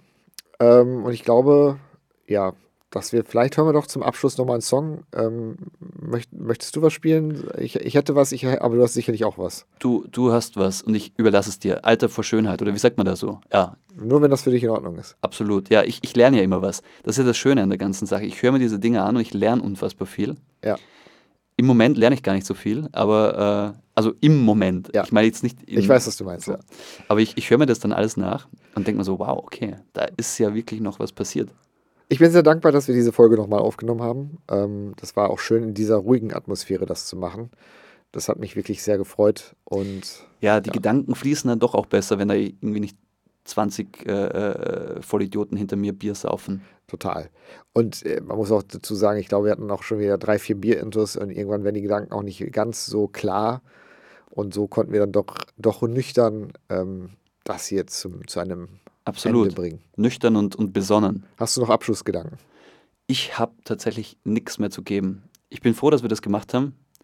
Und ich bin froh, dass wir es nüchtern äh, aufgenommen haben. So ist es. Weil wir haben uns letztes Mal, glaube ich, auch einfach, ich weiß gar nicht, ob das so intelligent war, was da, da irgendwie nach zwei Stunden kam. Ach, ganz sicher nicht. Es war irgendwie äh, komplett von sich selbst überzeugt, als ob wir irgendwie, äh, ja, wir haben uns halt weggeschossen Also und das noch mehr als aufgenommen. sonst.